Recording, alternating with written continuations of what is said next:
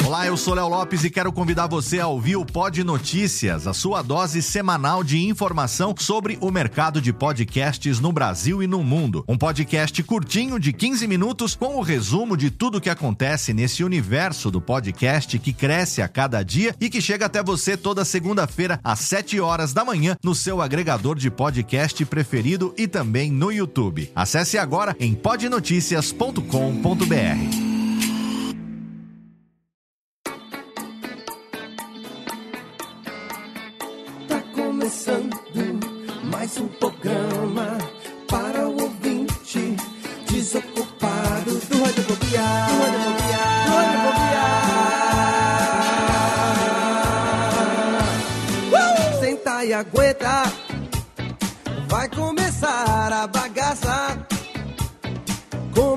garbo elegância. O seu radiofobia alheio tem entrevista com os maior humorista e com os pobre o artista e com melódias pra você.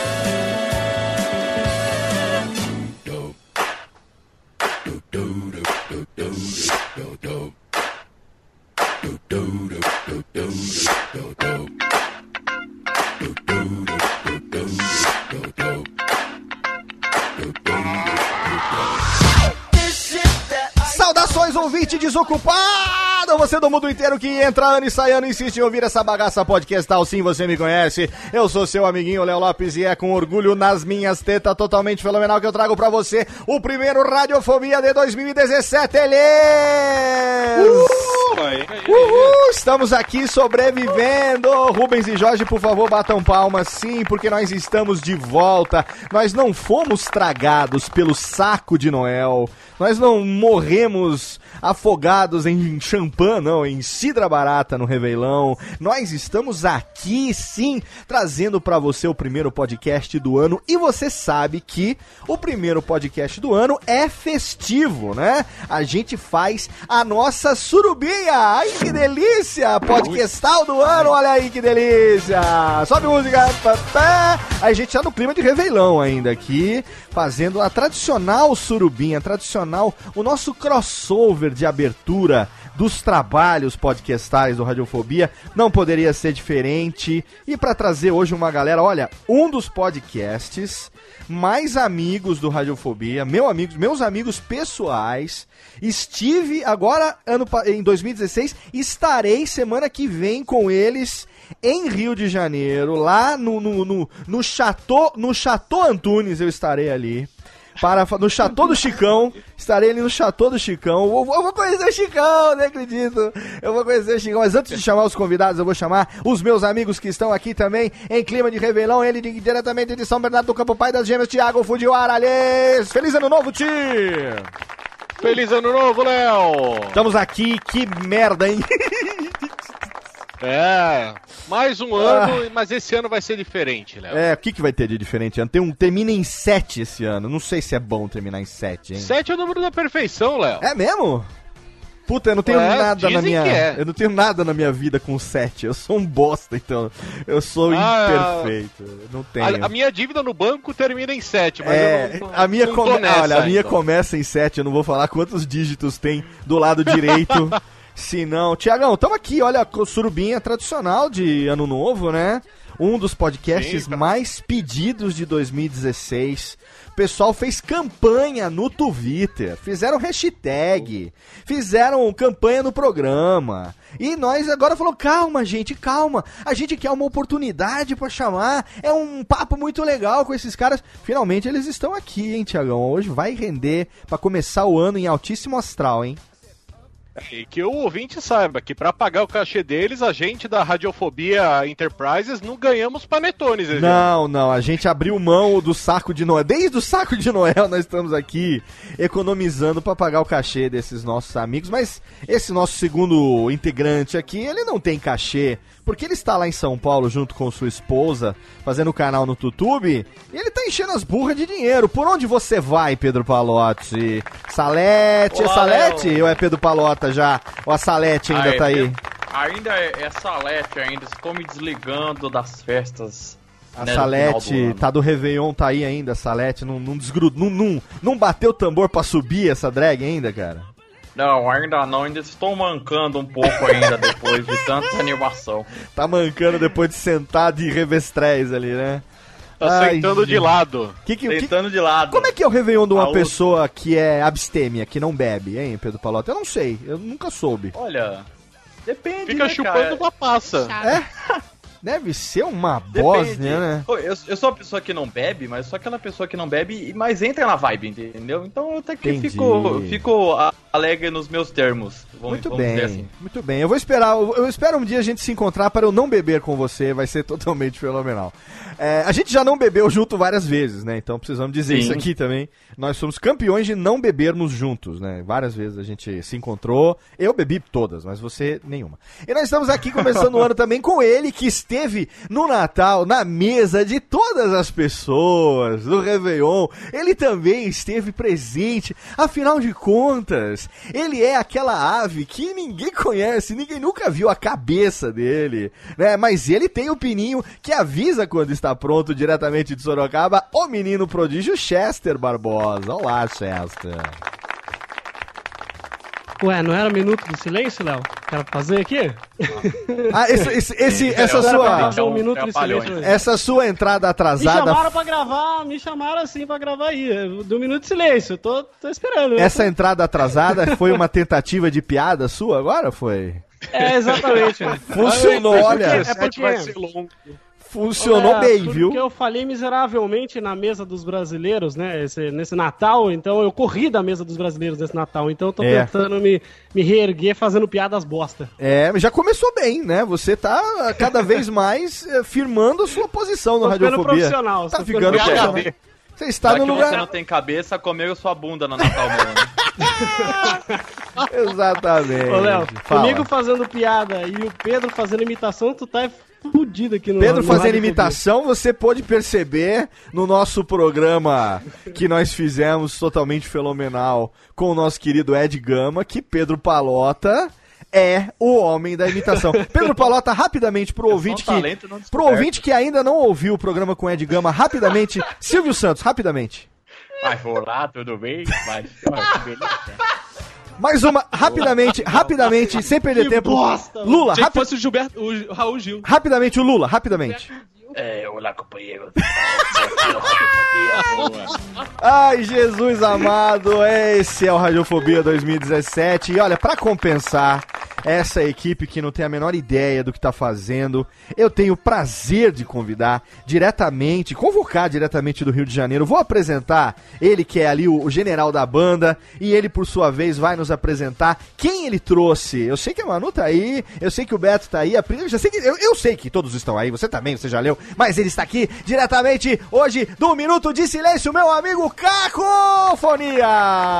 Ei, fazejos irmãos do Radiofobia, aliás. Bem prazer, Finalmente. Léo Lopes, prazer imenso, inigualável estar aqui nesse podcast. Como Eu quero diria- mandar um beijo pra minha mãe, porque ela sempre sonhou com o momento que o filho dela estivesse no Radiofobia, minha mãe que é ouvinte. Esse podcast de alto gabardinho, maravilhoso, é um prazer estar aqui. E eu quero dedicar meu minuto de silêncio, Léo Lopes, pra Ah. todo mundo que diz que Iena ri, mas Iena não ri, ela ulula. Nossa E é o, senhora! o Lula. Aí- Lula, o Lula Tem que é- imitar o Lula. Ela ulula e não o Dilma e não E não o Temer. Olha aí, achamos um concorrente para Chester nas piadas ruins. Olha aí. Come- tirar, vão tirar meu lugar daqui a pouco aqui, hein? É o que tô dá. gostando só, só pra, pra que não. Primeiro programa do ano ser um crossover regado no uísque barato do Réveillon, é isso que dá, é isso que dá. É, a gente tá cheio de cidra ainda. Tem Nossa. que perdoar que a gente tá cheio de Quem cidra. que tá aí A gente contigo, ainda tá Caco? aqui naquele ritmo Cida Cerezé. Quem que você trouxe? Chapinha. Tem o 13 terceiro tudo em voucher de puteiro. Décimo terceiro. Aqui ao meu lado esquerdo está ele, Roberto. Fala, galera. Roberto! Beleza? Seja Cara, ó, vou dedicar aqui meu minuto de silêncio pra quem não ri de piada com necrofilia. Que isso, Pô, cara? como é que você pode? não tá em casa, não pode falar Não, isso. Você tá no, não você tá no pode, podcast dos outros, cara. Isso, isso é uma piada de matar, né, cara? Ah, é hoje! Aproveitar e me explicar a diferença entre necrofilia e prostituição? que isso, não. É, é, pra quem não tá entendendo, teve um episódio do Minuto de Silêncio sobre morte que um participante teve essa dúvida. Ele perguntou pra gente qual era a diferença entre necrofilia e prostituição. Perfeito. É, pra ver Perfeito. o alto nível dos participantes que frequentam essa mesa. Só o Léo Lopes foi um participante elevado, aqui, o resto foi tudo ralé. Mas- Por isso que ele vai voltar aqui. Eu tô Pô, imaginando. é, Ele, ele eu, eu ia, cobra fa- preço barato em pizzas. eu ia falar um negócio agora dessa piada do rapaz aí, mas eu vou me abster exatamente pra não queimar o elogio que o Caco acabou de fazer. Ô, Ô, Caco, quem mais tá aí com você além do Roberto? Aqui ao meu lado direito, na nossa mesa, está ela, Manu. Ah, Manu! Olá. Tudo bem com vocês? Meu minuto de silêncio vai pra mulher do padre, que é aquela que ri por último, né?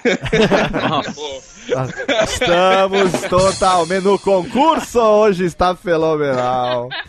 Está fenomenal. Ô, Manu, deixa eu te fazer uma pergunta. Em 2017, as pessoas já estão é, identificando você como a mãe do Chico ou ainda é a Manu, hein? Eu acho que sim, acho que até eu só consigo me identificar atualmente como a mãe do Chico. A mãe do Chico. Excelente. O Chicão também tá aí, por daqui a Falar pouco. nisso, Daqui a pouco ele aparece aí. é isso aí, daqui a pouco ele dá uns gritos aqui. Falar nisso, arroba mãe do Chico no Instagram. Olha aí, é isso aí. Arroba mãe do Chico para a alegria das mamães. E tem mais uma, uma, uma, uma rosa do lado aí dos, do espinho chamado Cacofonias. Quem é que tá aí, Caco? E aqui, frente a frente comigo na nossa mesa, está a Priscila Queen. Olá, gente! Oiê! Olha, vou dedicar meu minuto de silêncio pra Hello Kitty.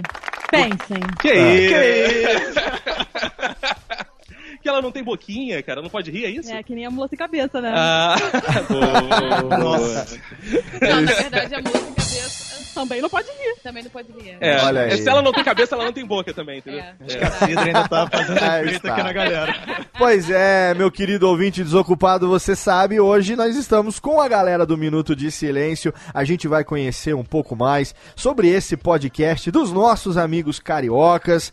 Eles que gravam lá no Chateau do Chicão, lá na, na Tijuca. Aí. Todo mundo junto, aí, no melhor esquema ali, é, presencial, em volta de uma mesa. Eu já estive lá tomando uma cerveja, comendo uma pizza. E a gente vai falar com eles, saber como foi que, que veio essa ideia louca de entrar para esse mundo maravilhoso do podcast. E, e também, no segundo bloco, vamos falar sobre, não podia ser diferente, o riso, é claro. Vamos rir, riso frouxo hoje. Riso frouxo hoje no Radiofobia. Então não vamos perder tempo. Técnica, por favor, sobe melódia e vira direto. Já já a gente volta. Não saia daí, já já tem mais.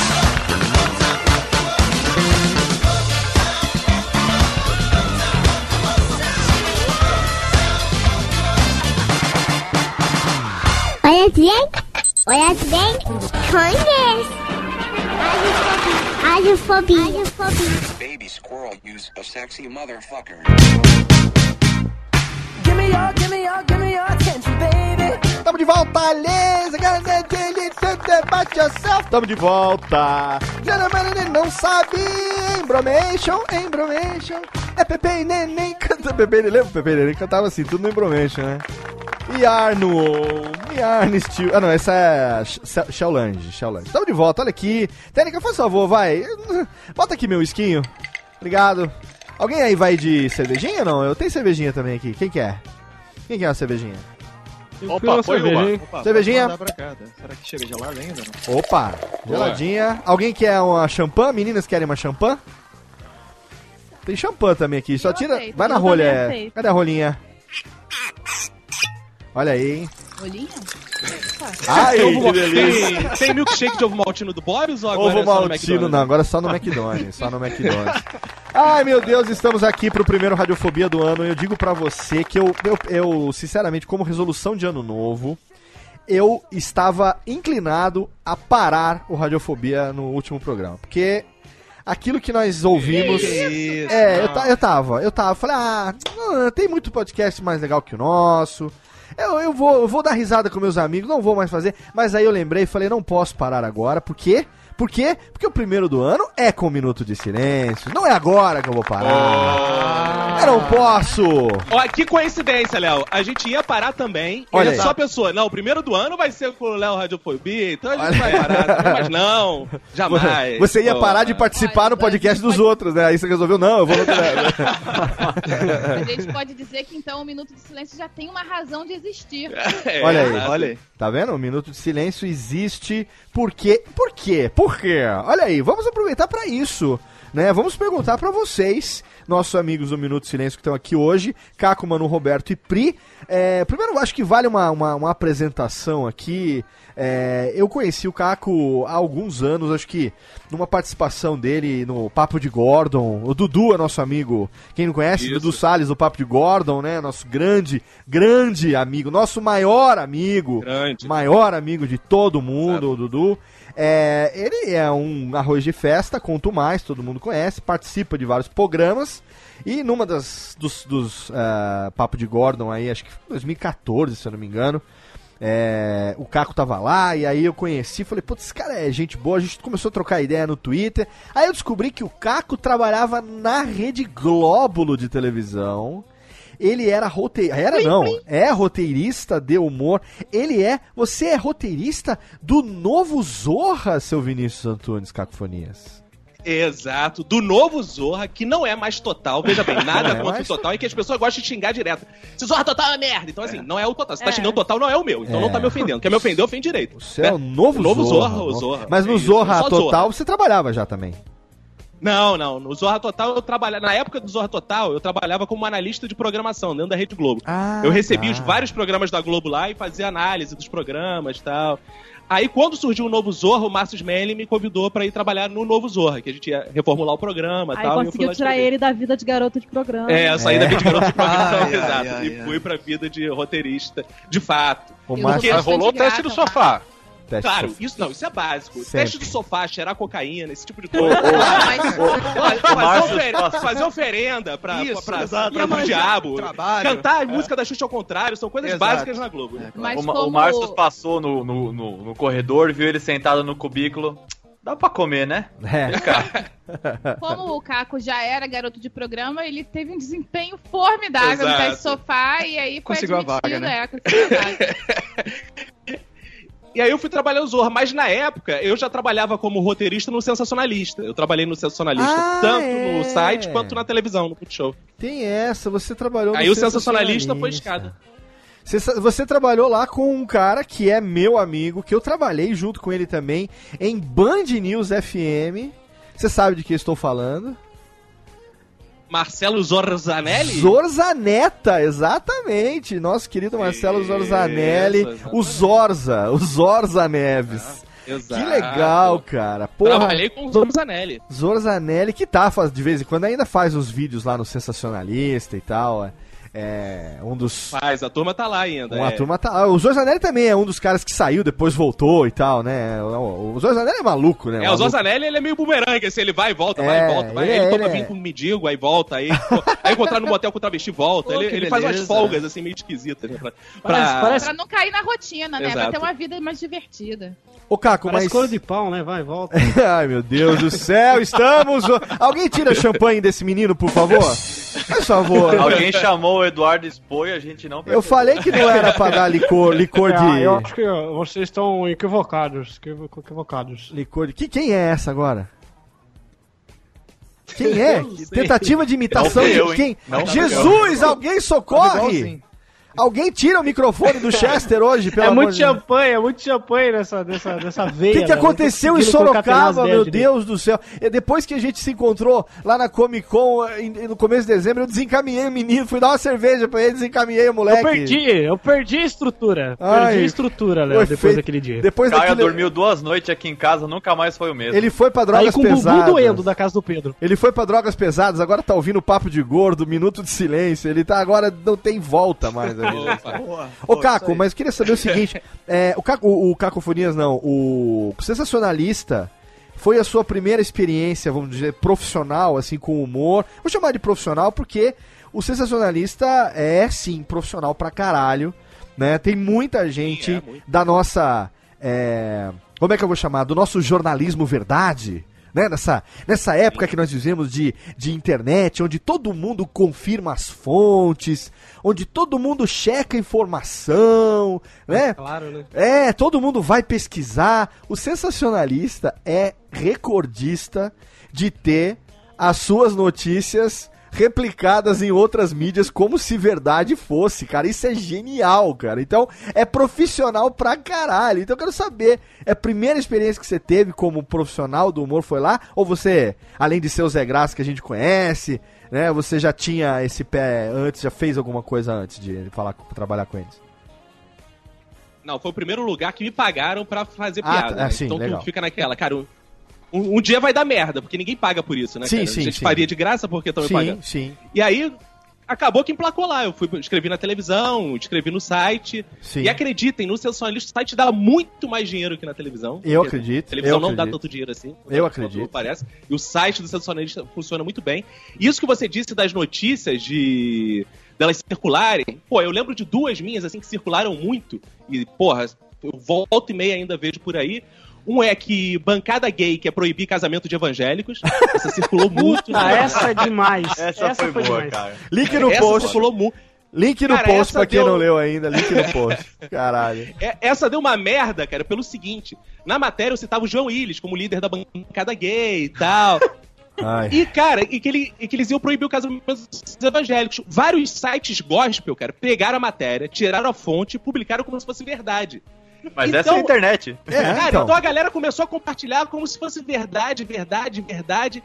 E, cara, de repente estava circulando o Jean Willis sendo acusado disso. Aí o Jean Willis teve que pro- procurar todos os sites que publicaram como se fosse falso e ele processou os sites como se fosse verdadeiro, né? Caralho. E publicou os sites que botaram como se fosse verdadeiro. Deu uma merda, não respingou na gente, porque lá tinha escrito, né? Notícia fictícia, de humor. Tem isso no Sim, site mas quem tirou a As pessoas é que fonte e quis né? se perfazer em cima tomou na tarraqueta, né? Foi processado. Isso deu uma Que merda lindo. federal. Que lindo. E a E teve segunda? outra minha, Ah, que é, ah. pô, que é mais absurda ainda, cara, e, e circulou bastante, que era maioridade penal. É, bebê é preso logo após o parto por chutar a barriga da mãe. Então, após o parto, o bebê nasceu, foi preso por chutar a barriga da mãe e o pessoal acreditou. Muito bom, cara. Muito bom. Você sabe que. Cara, sabe o que, que é pior? Ah, Ah, Sabe o que é pior? Na, Ah. na época que eu fazia jornalismo, estudava jornalismo, É. tinha um amigo meu que era meio desinformado, assim, tava lá só pela, pela brincadeira. E aí o cara compartilhou um post, acho que um desses aí mesmo, do sensacionalista. E daí o cara, nossa, a gente tem que fazer alguma coisa, porque olha só que os, absurdo que os gays estão fazendo. daí a minha amiga foi lá da minha sala comentou assim: Viu, Fulano, você não tá vendo? Tá escrito sensacionalista aí, caramba. Não. Aí, aí depois que ele foi ver, cara, Cara, mas ó, pega muita gente. isso não tem a desinformar. gente menor não sabe o que é importância. sensacionalismo. Não, então, é isso que eu ia falar. Você não conhece a minha mãe no Facebook, cara. Não. A minha, pra minha mãe, tudo que tá no Facebook. A minha mãe hoje em dia, a minha mãe, o pior, pior, pior pesadelo que a gente fez, assim, que eu poderia, o pior erro que eu poderia ter cometido na minha vida, já falei isso aqui em programas anteriores, foi ter dado ano passado, junto com a minha irmã, rachar um smartphone de presente pra minha mãe. Porque ela descobriu que existe um negócio chamado internet, que até então ela sabia que era como eu sustentava a minha casa, mas não tinha a menor ideia de como eu fazia isso, e ainda não tem. E ela viu que tinha um negócio chamado Facebook. Cara, a minha mãe é isso aí. Ela lê no Facebook, pra ela é verdade. Todo chinês, coreano e taiwano, que taiwanês que manda solicitação de amizade. Cara, eu eu sou eu sou, vocês me conhecem. Eu sou uma pessoa que tem um público vasto. É, eu tenho uma média de, sei lá, 700 amigos e mu- muitos seguidores, mas 700 amigos. A minha mãe, Ela tem mais de 4 mil amigos no Facebook. e mais ela, popular que você. né? na minha mãe, a minha mãe é foda. podcast. Dona, dona Radiofobia. Caraca, dona ela é a rainha do Candy Crush quando precisa de vida, né? Cara, não, não, a minha mãe não sabe. A minha mãe não sabe o que, que é joguinho. A minha mãe sabe o que, que é, é, compartilhar foto de criança com síndrome de Down. Ela adora, todo dia tem uma. É, não- nada contra, pelo amor de Deus. Eu só tô dando um exemplo do que a minha mãe faz. Ela recebe uma foto de uma criança Down, ela compartilha com uma, uma, uma chamada em caixa alta, que ela só sabe caixa alta porque ela não enxerga direito. Então o caps dela tá travado e ela escreve assim: quantos likes, quantos likes essa, essa, essa- esse anjo merece? E ela faz isso, cara. É- a minha mãe é o Facebook. Ela vê o que tá escrito no, no sensacionalista. Ela me manda, aí ela me manda pelo zap: filho, você viu isso? Toma cuidado, hein? Tá bom, mãe. Pode, eu, Ô, nem, Léo, eu nem discuto, ô, Léo, nem discuto. Ela, ela compartilha aquelas fotos do Voldemort que o pessoal tava falando que era um bebê, né? Aquele, A minha mãe, que era a, um bebê. a minha mãe compartilhou foto pedindo doação pro, pra campanha do tratamento de câncer do Walter White. Você não tá entendendo? Chegou pra mim esse também. Esse é o Walter pai. Branco, Walter, Walter Branco. Branco é o pai de família, o filho dele fez uma Professor. campanha, professor, ele tá até careca, melhor- quimioterapia. O melhor é aquela, aquele da Shireen lá do Game of Thrones. É, ah, quantas. Essa criança tem uma doença rara no rosto. Ah, sim. Quantos améns ela merece? Cara, essa é minha mãe. Então, Vai então, doar 5 centavos pra cada curtir, né? É, então eu digo uma coisa, o sensacionalista tá de parabéns, os caras são fodas. Agora, você sabe uma coisa que eu vou confessar aqui, Caco? Eu consigo ver esse toque no roteiro do novo Zorra, cara. Porque o novo Zorra, eu, eu gostava. A gente que tem a mesma idade, a gente é da, da, da nossa geração, a gente gosta daquele humor rasteirão, daquele humor de bordão. A gente, nós Ai, somos como eu tô bandida. nós somos pessoas, nós somos pessoas de bordão. Nós vivemos de bordão, né? Nós somos pessoas que fu- fundamentamos a nossa carreira em bordões, é? E, e- e é legal, mas agora com essa reformulação, essas esquetes, essa crítica social, eu vejo esse esse humor ácido, esse sarcasmo é, dos, da- das matérias do sensacionalista no roteiro do Zorra. Você e uma equipe de roteiristas que estão lá, tem liberdade lá? Vocês têm. Como é que é, hein? O, o, o- o- quem que, que, que coordena essa equipe? Até onde vocês vão? O elenco participa? Conta um pouco da experiência de trabalhar com humor lá com a gente. Cara, é muito maneiro trabalhar com humor lá. É, é muito diferente do que a gente imagina, né? Porque a gente imagina assim, a Rede Globo é uma parada que, porra, você tem que fazer uma coisa pra manipular o povo, né? Então você tem que fazer aquilo que a Globo manda, você, porra, tem que botar a coisa lá de Exu para as pessoas ficarem manipuladas, né? Sol, Illuminati, Illuminati, Nar. É, Illuminati, essas paradas assim. e na verdade, o Zorra, e muito graças ao Márcio Smelling também, que é o nosso grande chefe lá, Márcio ele tem gênio. muita liberdade. Muita, muita, muita liberdade. Porque o Márcio Smelling, as pessoas reconhecem muito ele como o cara dos caras de pau, né? O, Sim. o cara que acompanha Magrelo. o Leandro Hassum, né? o Aham, magrelo aham, do Leandro aham. Hassum. E, Na verdade, atualmente o Leandro Hassum é que é o magrelo do É, Márcio. verdade. Pois é. É, e o Marcos, ele é um cara muito de bastidor também. As pessoas não têm essa visão. Ele é um cara muito político, um cara que tem, pô, muita capacidade de organização lá dentro da Globo, de criar núcleos fodas, assim, de criação. O Tá no ar, o Zorra, vão vir programas novos aí é, que, que são ligados ao Marcos. Então vai vir muita novidade aí com o Marcos Melli. E o Marcos, ele dá liberdade total pra gente. O que a gente faz é, existem dois redatores finais, que é o Celso Tadei e a Gabriela Amaral, e a gente submete nossas ideias a eles. São eles que avaliam as ideias, que acrescentam as ideias, criticam as ideias.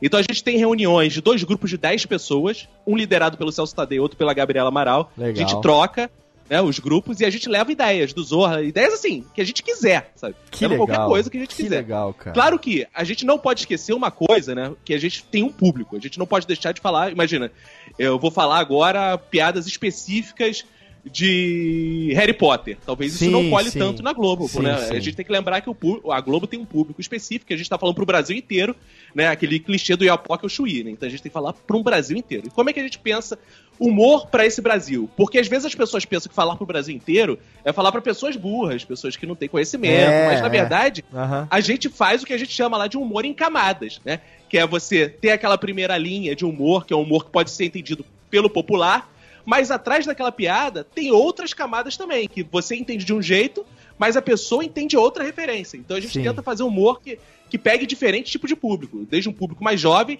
até as senhoras que continuam assistindo lá o Zorra, que eram é, espectadores desde o Zorra Total. É, eu- Mas eu- é eu- super, a gente tem super liberdade. Eu gostei muito dessa mudança, porque tem algumas sketches, não são todas, né? Mas tem algumas sketches que trabalham aquela coisa do stand-up, da construção da piada e do punchline no final. Né? Porque eu vejo essas sketches assim, você tá vendo ela, geralmente ela tá num close fechado ou num plano, e você tá vendo uma coisa, à medida que o diálogo se desenvolve, às vezes a câmera abre ou ela muda de direção e aí ela mostra uma outra coisa diferente e ali tá a piada que estava sendo construída durante a sketch, sabe? Eu acho isso genial. Genial. É engraçado desde o começo.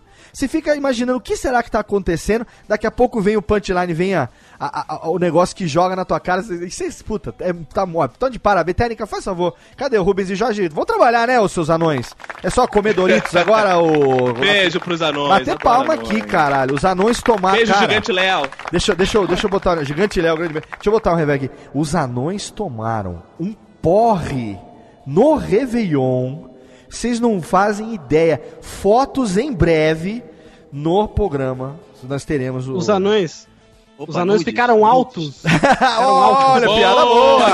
Piada boa!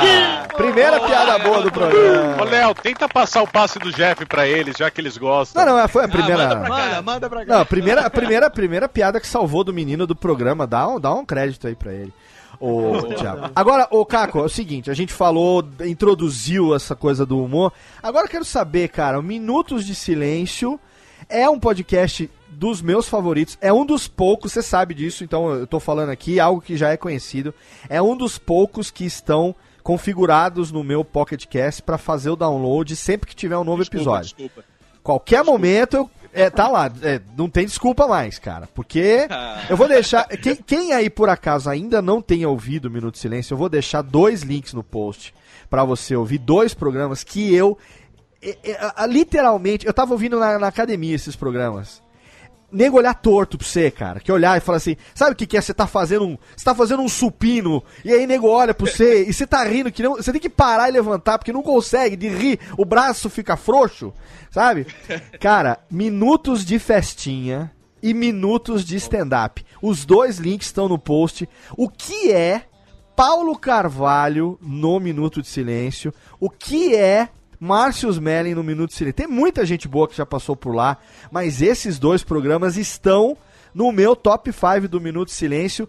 Aí no link no post, você pode até parar de ouvir o Radiofobia agora, vai ouvir esse que eu recomendei e volta depois, que esse programa aqui vai fazer muito mais sentido pra você que porventura não conheça ainda o Minuto de Silêncio. Você vai entender inclusive a, a entrada dos caras, meu Minuto de Silêncio vai pra dentro do tema e tal, que é uma sacada foda. E aí vem a pergunta: por que podcast? Como veio a ideia de entrar pra essa louca, tur- eh, como é que é essa? Essa mídia maluca de eh, batutas que aprontam altas confusões. Como, como é que foi essa ideia, Caco?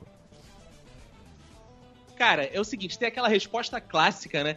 Que é por a gente ser feio, a gente não vai pro YouTube, a gente Ah. fica só Isso, Todos nós. isso é uma verdade, isso é uma grande verdade. Não, assim. mas pra, é- pras meninas, desculpa, pra Manu e pra Pri não se aplica essa verdade. Não, pra elas não, mas e por isso, por isso que não foi elas que começaram, porque elas poderiam falar: "Ah, não, nós vamos brilhar nas câmeras". Só que quem começou fui eu e Roberto. E cara, o Roberto, ele é feio pra caralho. É, Exato, é. é. Ele é muito feio. Se Apesar que- de ser mais bonito que o Caco, eu ainda sou feio pra caralho.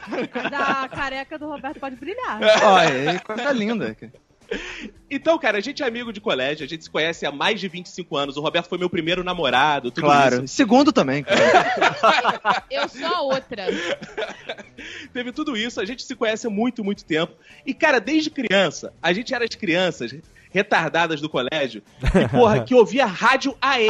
AM. cara. Ah, tamo rádio junto, porra. Que é isso aí. Rádio AM é Não, cara, vida. enquanto- É, Rádio AM é Enquanto vida. os outros estavam amassando latinha e jogando, a gente tava assim, caraca, e tu ouviu o programa do Francisco Barbosa? A gente tratava os comunicadores, né, cara, do rádio, né, cara? Cara, que E a gente legal. sempre teve muita vontade de trabalhar com rádio, assim. é, então a gente, durante muito tempo, conversou sobre rádio, trocou ideia sobre rádio. Mas você e Roberto programas de estudaram juntos? futebol. Um colega de escola? Colega de escola, Sim. cara. A gente se conhece há 25 anos. É. cara. A gente estudou na, no Desde, ginásio. desde molequinho, é. Mas Desde te- molequinho. tendo saúde é o que importa, né? Afinal de contas, é, Exato. que é Exato, isso aí, exato. é mais do que o casamento. É mais do que o casamento. É, mo- é isso que eu tô falando, cara. Pô, ele já viu meu peru mais vezes que a Manu. Pô, com certeza.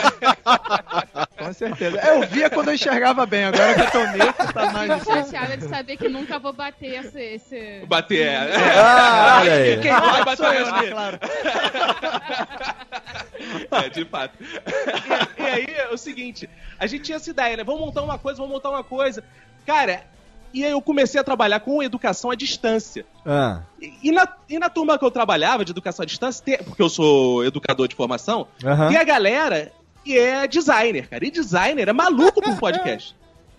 Então a galera, pô, ouvia Nerdcast, ouvia Melhores do Mundo. Inclusive, eu trabalhei com um dos caras do Melhores do Mundo. Na época eu nem conhecia que era Melhores do Mundo, que é o Nerd Reverso. ah, que legal. E a gente fa... É, então a gente falava. Beijo pro Nerd Reverso, inclusive, te amo. Ele É. adora você também. Inclusive, a gente trabalhava junto tá? e eu ouvia essa coisa, podcast, podcast, podcast. Aí eu fui ouvir o que era o podcast, né? Aí eu ouvi, pô, comecei a ouvir o Nerdcast, ouvi o Melhores do Mundo, ouvi o Radiofobia, vai abrindo aquele leque. né? E o Roberto, a gente começou a trocar ideia. O que, que é o podcast, o que, que é o podcast. Aí veio a grande ideia, vamos fazer um podcast? É, a gente pensou o seguinte, pô, isso é o. É a maneira de fazer o programa de rádio que a gente sempre quis fazer, né? Cara, olha que a gente legal, descobriu que cara. era viável, né? É a mesma Exato. história, a sua história, vocês dois, Caco e Roberto, tem exatamente a mesma história que eu e o Kessa. Que começou que a Radiofobia ama, comigo. né, Exa cara, exatamente a mesma história. Enquanto nossos amigos de infância estavam brincando de qualquer outra coisa, a gente estava brincando de rádio, fazendo gravação, imitando os apresentadores de TV, de rádio e tal. E aí, quando descobrimos o- essa mídia, a gente falou: vamos resgatar aquela brincadeira de infância, vamos juntar uma galera. Eu tinha o projeto do Radiofobia na gaveta, né?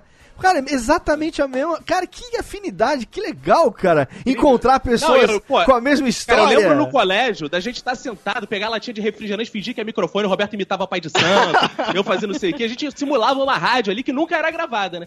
E agora a gente Caraca. pode gravar, falar, né? É. Então, os programas já existem na nossa mente desde aquela época, cara. Exato. Coisa Desde os anos 90 lá. Desde os E anos por que 90. minuto de silêncio e por que a caveirinha sorridente? Com o nariz Então, de palhaço. Aí a gente começou a pensar assim, cara, o nome. A gente começou, eu tava no, no- trabalhando na Globo já, e a gente começou ali por chat a falar, pô, vamos montar o um podcast, vamos fazer, vamos pensar no nome. A gente começou a dar vários nomes, assim. Aham. E a gente teve uma ideia seguinte: vamos fazer um podcast avacalhado. A gente já tinha tentado gravar outras coisas, não tinham dado certo.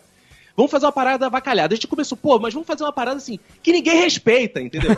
Aí, pô, o que que ninguém respeita? Minuto de silêncio. Ninguém respeita essa porra. É verdade. Ninguém é um minuto, respeita, Todo mundo cara. grita. E, pô, nunca é. né, Cara, é uma parada avacalhada. É, nunca fazer- dura um minuto. Nunca dura um minuto. É 10 segundos e já tá bom. Foda-se, toca o barco. Que E legal. aí vamos fazer uma parada assim. Aí, cara, aí a gente teve um minuto de silêncio. A caveirinha não foi nosso primeiro símbolo. Nosso primeiro símbolo é uma lá- lápide, porque é associada à morte, um minuto de silêncio. Ah, tá. Só que a lápide era muito cinza, né? Uma coisa muito assim. ca- A gente, porra, o que que vai ser?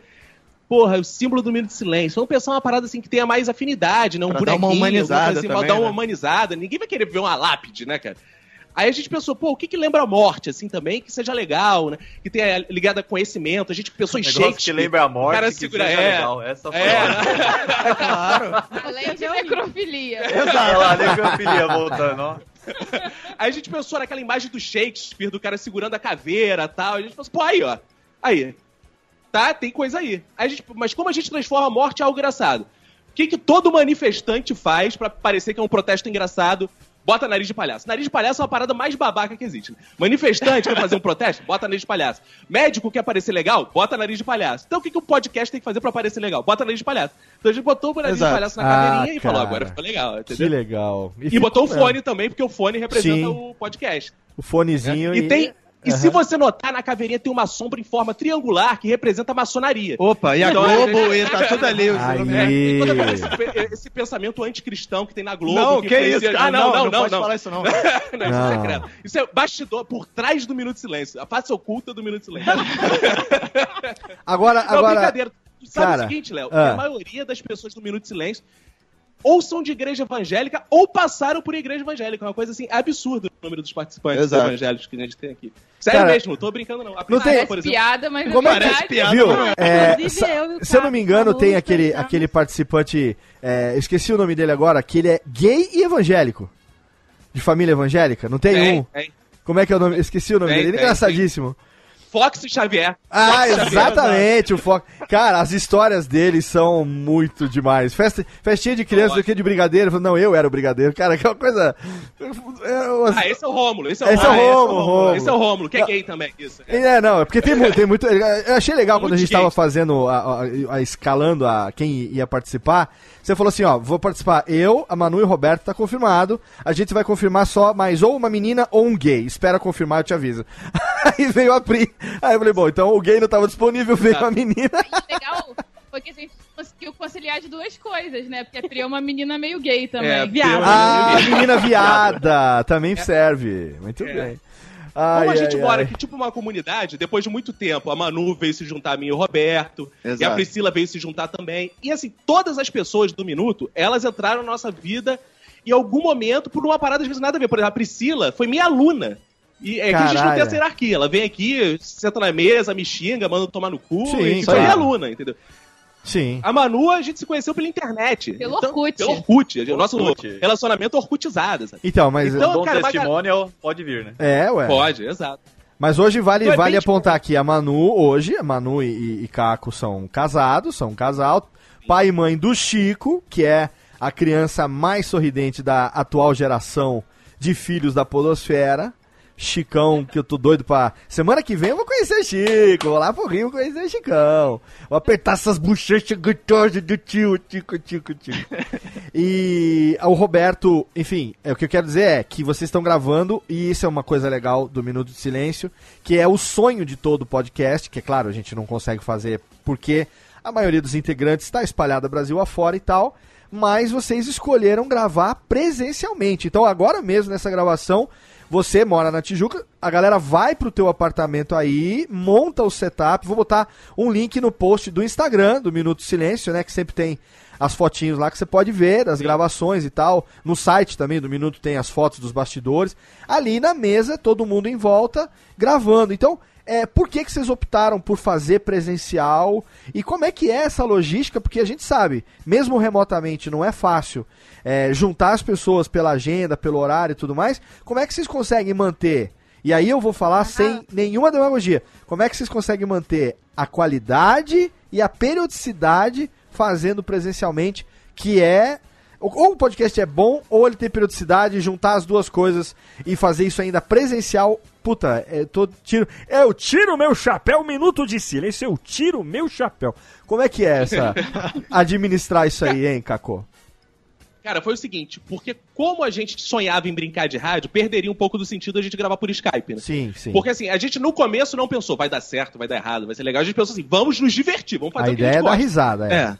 Então vamos fazer aqui. Então, pra criar esse compromisso, o Minuto de Silêncio virou tipo a pelada de domingo da galera, a pelada de sábado, sabe? Ah, Saquei, saquei. Então os amigos se encontram e começam a bater papo. O que foi interessante é que começou a crescer e começaram a ouvir também. Gente que é escritor, gente que é humorista. É, A gente saiu agora no Extra, numa coluna de jornal, não sei se você viu a matéria, falando dessa coisa do ponto de encontro, que virou de humoristas, intelectuais. Olha, intelectuais. Né? Olha, Virou- paz mil senhores. Paz mil senhores. Olha aí. Então começou a vir gente, e muita gente se oferece pra gravar. Isso é legal. Às vezes me escreve, pô, queria gravar aí com vocês, participar da mesa, ouvir, achei legal. A galera da Globo às vezes pede.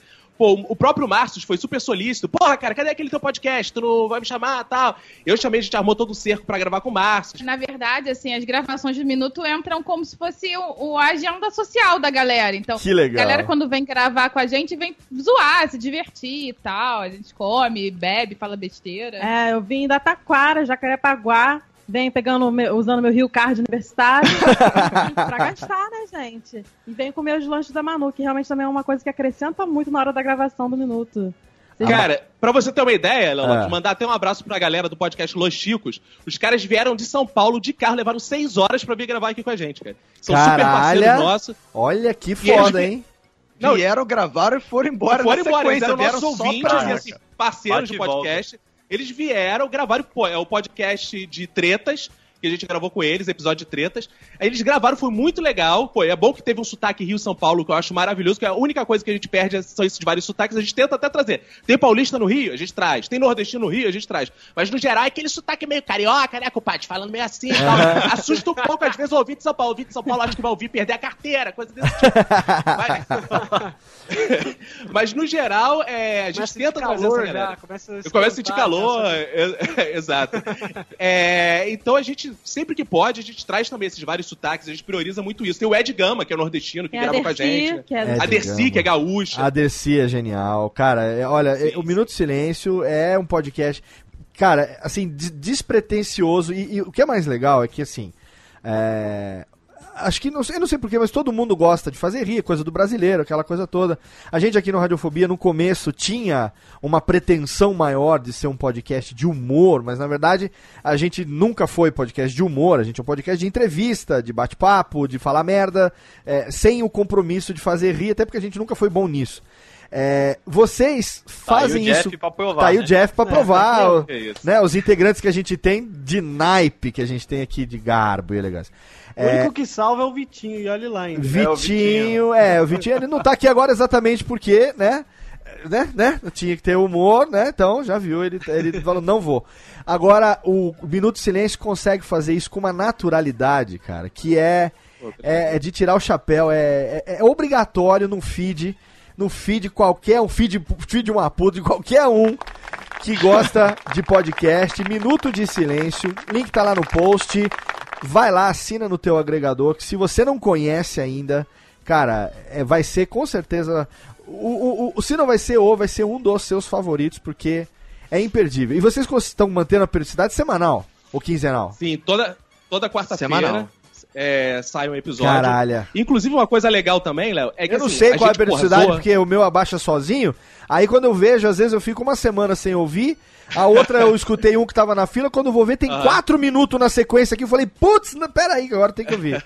Aí eu faço maratoninha. E é- mini maratona. E esse- uma coisa legal também é que assim, a gente zoa pra cacete, fala merda pra cacete, mas é um podcast também super família. Não sei se é a família tradicional brasileira. Ah, mas, eu acho que não. Aí É. depende do conceito de família. Mas é super família. Assim, a Manu tá gravando aqui com o Chico no colo. Ela- Ele acabou de golfar, ela teve que levantar. Olha aí. Tal, já voltou pra mesa. Então tem todo esse movimento assim. Pô, a gente se zoa, mas ao mesmo tempo todo mundo aqui se respeita e ninguém sai chateado com ninguém. E se mandar tomar no cu, depois a gente manda de volta e se resolve. A gente toma cerveja, se abraça, chora e fica tudo certo. Cara, aí. eu sou suspeito pra falar porque, além de amigo pessoal de vocês, eu sou fã. Ano passado eu tive gravando aí, o pessoal acompanhou, a gente gravou Minutos de Bebedeira. Vamos ver se semana que vem a gente consegue, se rola ou não uma gravaçãozinha aí, Sem né? dúvida. Quem sem sabe. dúvida. Porque dependendo É. da gente, sempre, pô, uma honra recebê-lo aqui. Cara, e- E, pô, É compartilhar a a pessoa que, de certa forma, nos inspirou. Léo, sabe de uma coisa? Que todo mundo, basicamente, foi seu aluno, cara, no seu curso. A gente comprou o curso lá. Foi uma das Ah, primeiras é? coisas que a gente fez quando É, conheceu o podcast. Eu lembro que você Foi falou legal. que você comprou o curso e depois foi compartilhou a senha com a galera pra todo mundo fazer. Com a galera aqui. É, eu até falei, Léo, desculpa, mas não foi todo mundo que comprou, não. A gente cara. comprou, comprou a senha. um e todo mundo compartilhou a senha. Mas nesse negócio de compartilhar a senha, eu não posso reclamar, então a Bafe the Case tá tudo certo. olha, olha aqui, ó. Tem coisa aí, né? A Bafe the Case, porque eu sou feliz e eu vou falar um negócio pra você. Só, só poucos entenderão essa referência do negócio. Olha só, Minuto de Silêncio a gente apresentou nesse bloco aqui. Eu, eu não tenho o que falar, mas hoje a gente vai falar sobre o riso. Tem mais um bloco inteiro. A grande parte do programa vem a partir de agora, porque a gente vai entrar na pauta do programa de hoje com a, a, a, a, a co-ho- co-hosteamento, co-apresentação do meu amigo Caco. Então eu vou pedir pra técnica, sem mais delongas, cortar de vez, vai pro nosso bloco de recadalho, sim.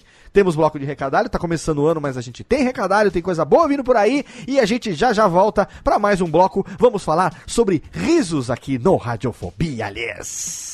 Radiofobia! Radiofobia!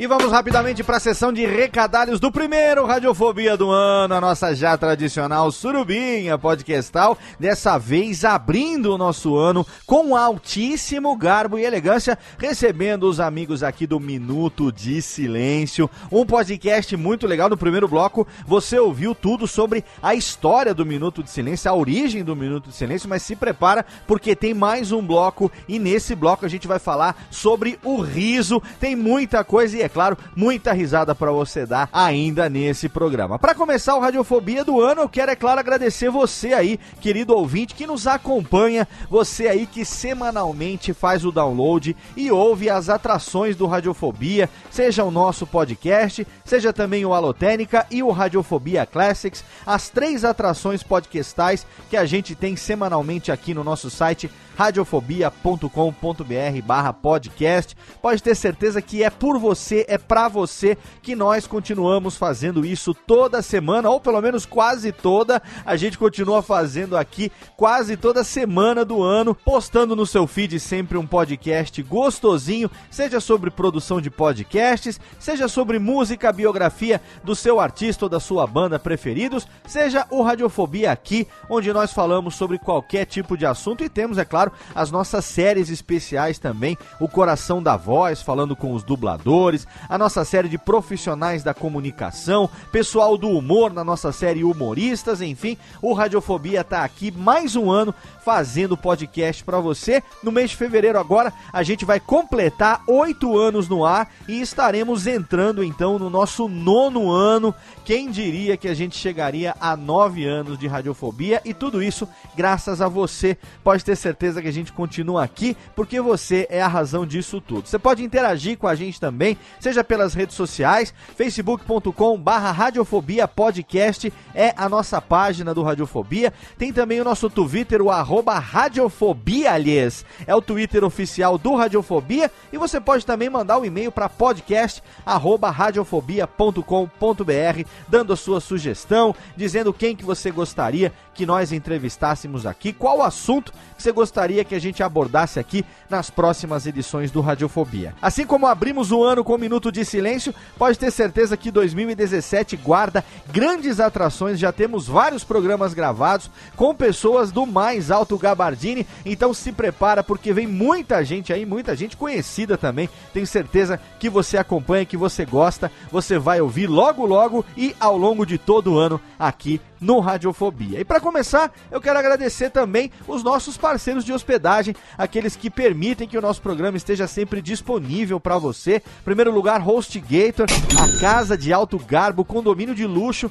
onde nós hospedamos os nossos sites, radiofobia.com.br, a página da empresa, o curso de podcast.com.br. Todos eles ficam hospedados ali em HostGator. Se você quiser, você pode assinar um plano que com certeza cabe no seu bolso. É só clicar no banner da HostGator lá na nossa página, você vai ser direcionado, escolhe o plano que com certeza vai ser muito legal você hospedar o teu site lá. E os nossos episódios, os arquivos MP3 dos podcasts, eles ficam hospedados em Blueberry Hosting, que é o melhor serviço de hospedagem de podcasts do mundo, um serviço da Raw Voice, a mesma empresa que desenvolve o plugin do Blueberry PowerPress, as estatísticas do Blueberry e esses serviços todos são bem melhores se você usa eles em conjunto. Hospedar o seu arquivo em Blueberry Hosting, utilizar o PowerPress no seu site em plataforma WordPress para poder publicar os seus podcasts e ter as estatísticas do Blueberry configuradas é a melhor experiência possível para você aí que é podcaster, produtor de podcast,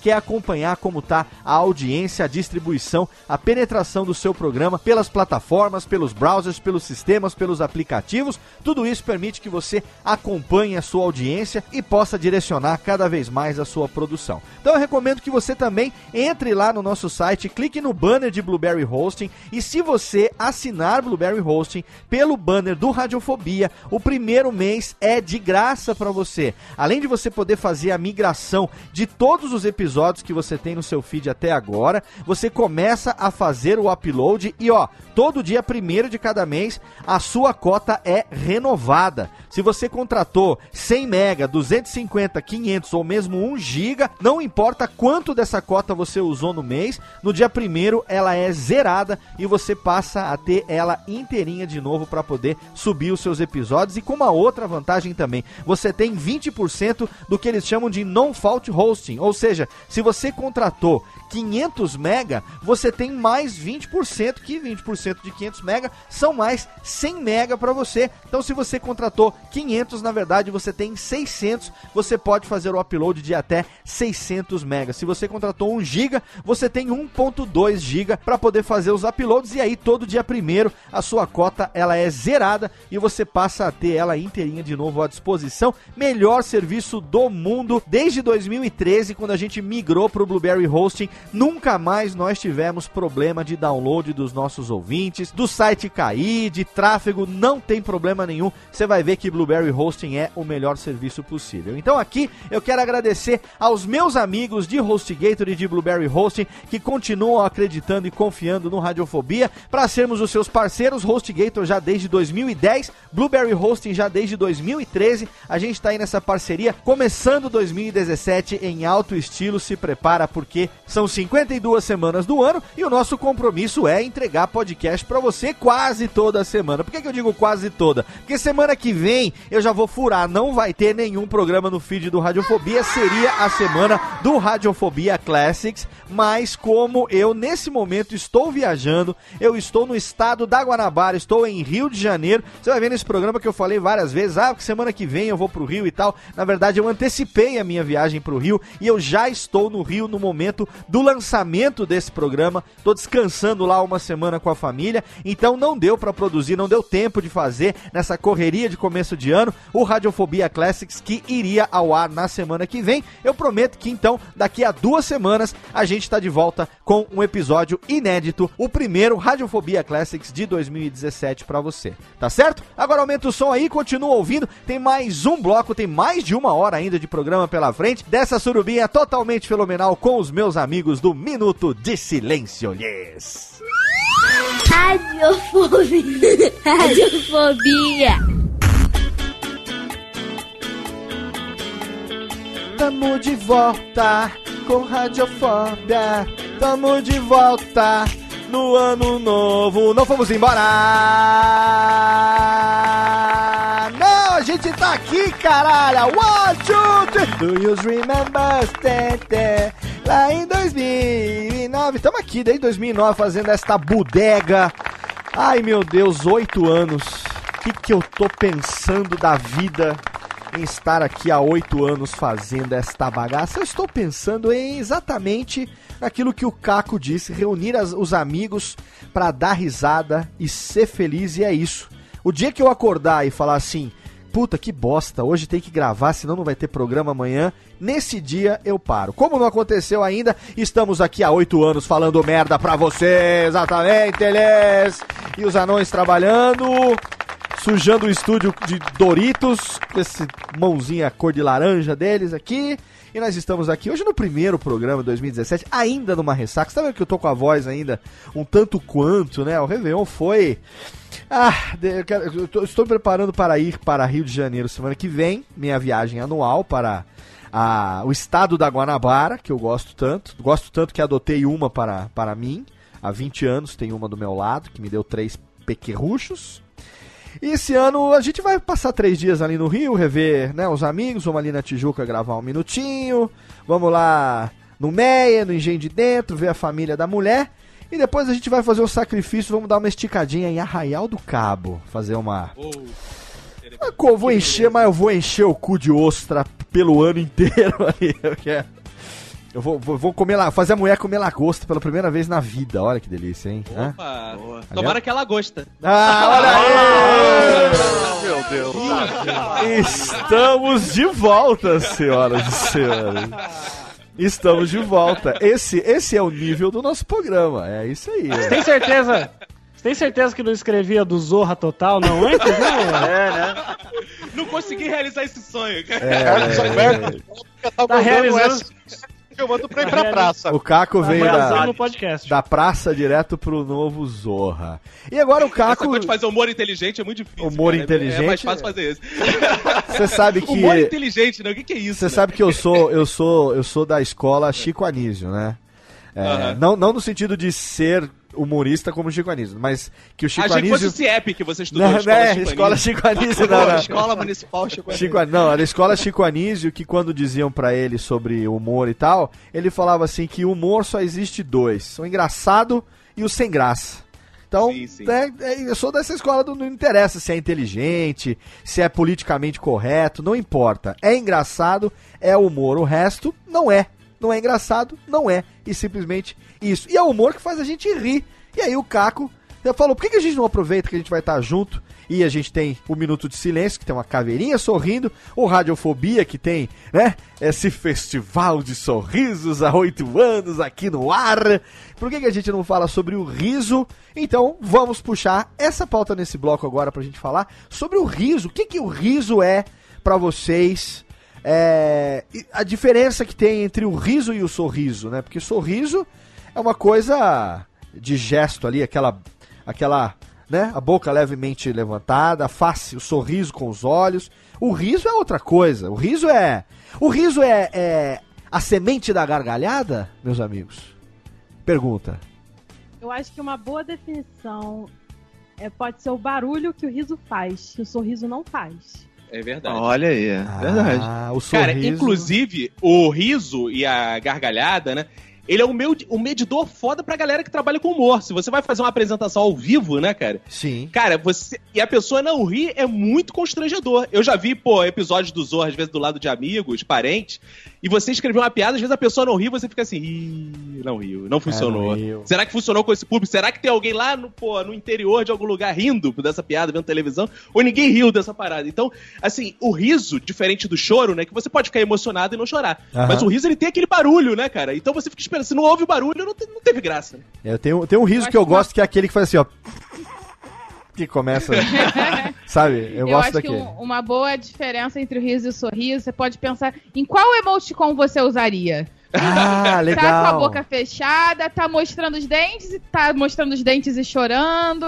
Olha, isso é legal você levantar, Manu, porque o emoticon, a gente tem emoticon pra vários níveis de riso diferente, né? exato, exato. Né? Até É, e tem- tem aqua- aquela galera também que tá rindo na internet, na verdade não tá rindo porra nenhuma, né? Às vezes o cara manda. É. Aí o cara tá sério lá, puto depressivo, Não, cortou a os fundo. pessoa escreve assim, escreve assim, berro. Não. Aí a pessoa não tá nem rindo. Você sabe, você sabe Socorro, quem é berro. quem, quem é que eu um odeio? amigo nosso, Quem é que eu chamado odeio? Orelha Miguel, cara. que Ah. ele- tem um amigo nosso chamado Orelha Miguel que ele só se comunica assim: risos mil, risos mil, risos mil. O cara só fala risos mil. Que porra é essa, cara? Risos mil, cara. Então, eu, eu, eu uma vez eu escrevia quando era muito engraçado, eu, eu usava a hashtag rindo litros. É, eu gosto muito do rindo litros. O, o emoticon de Twitter que eu gosto muito é, é assim, X D maiúsculo, X maiúsculo D maiúsculo.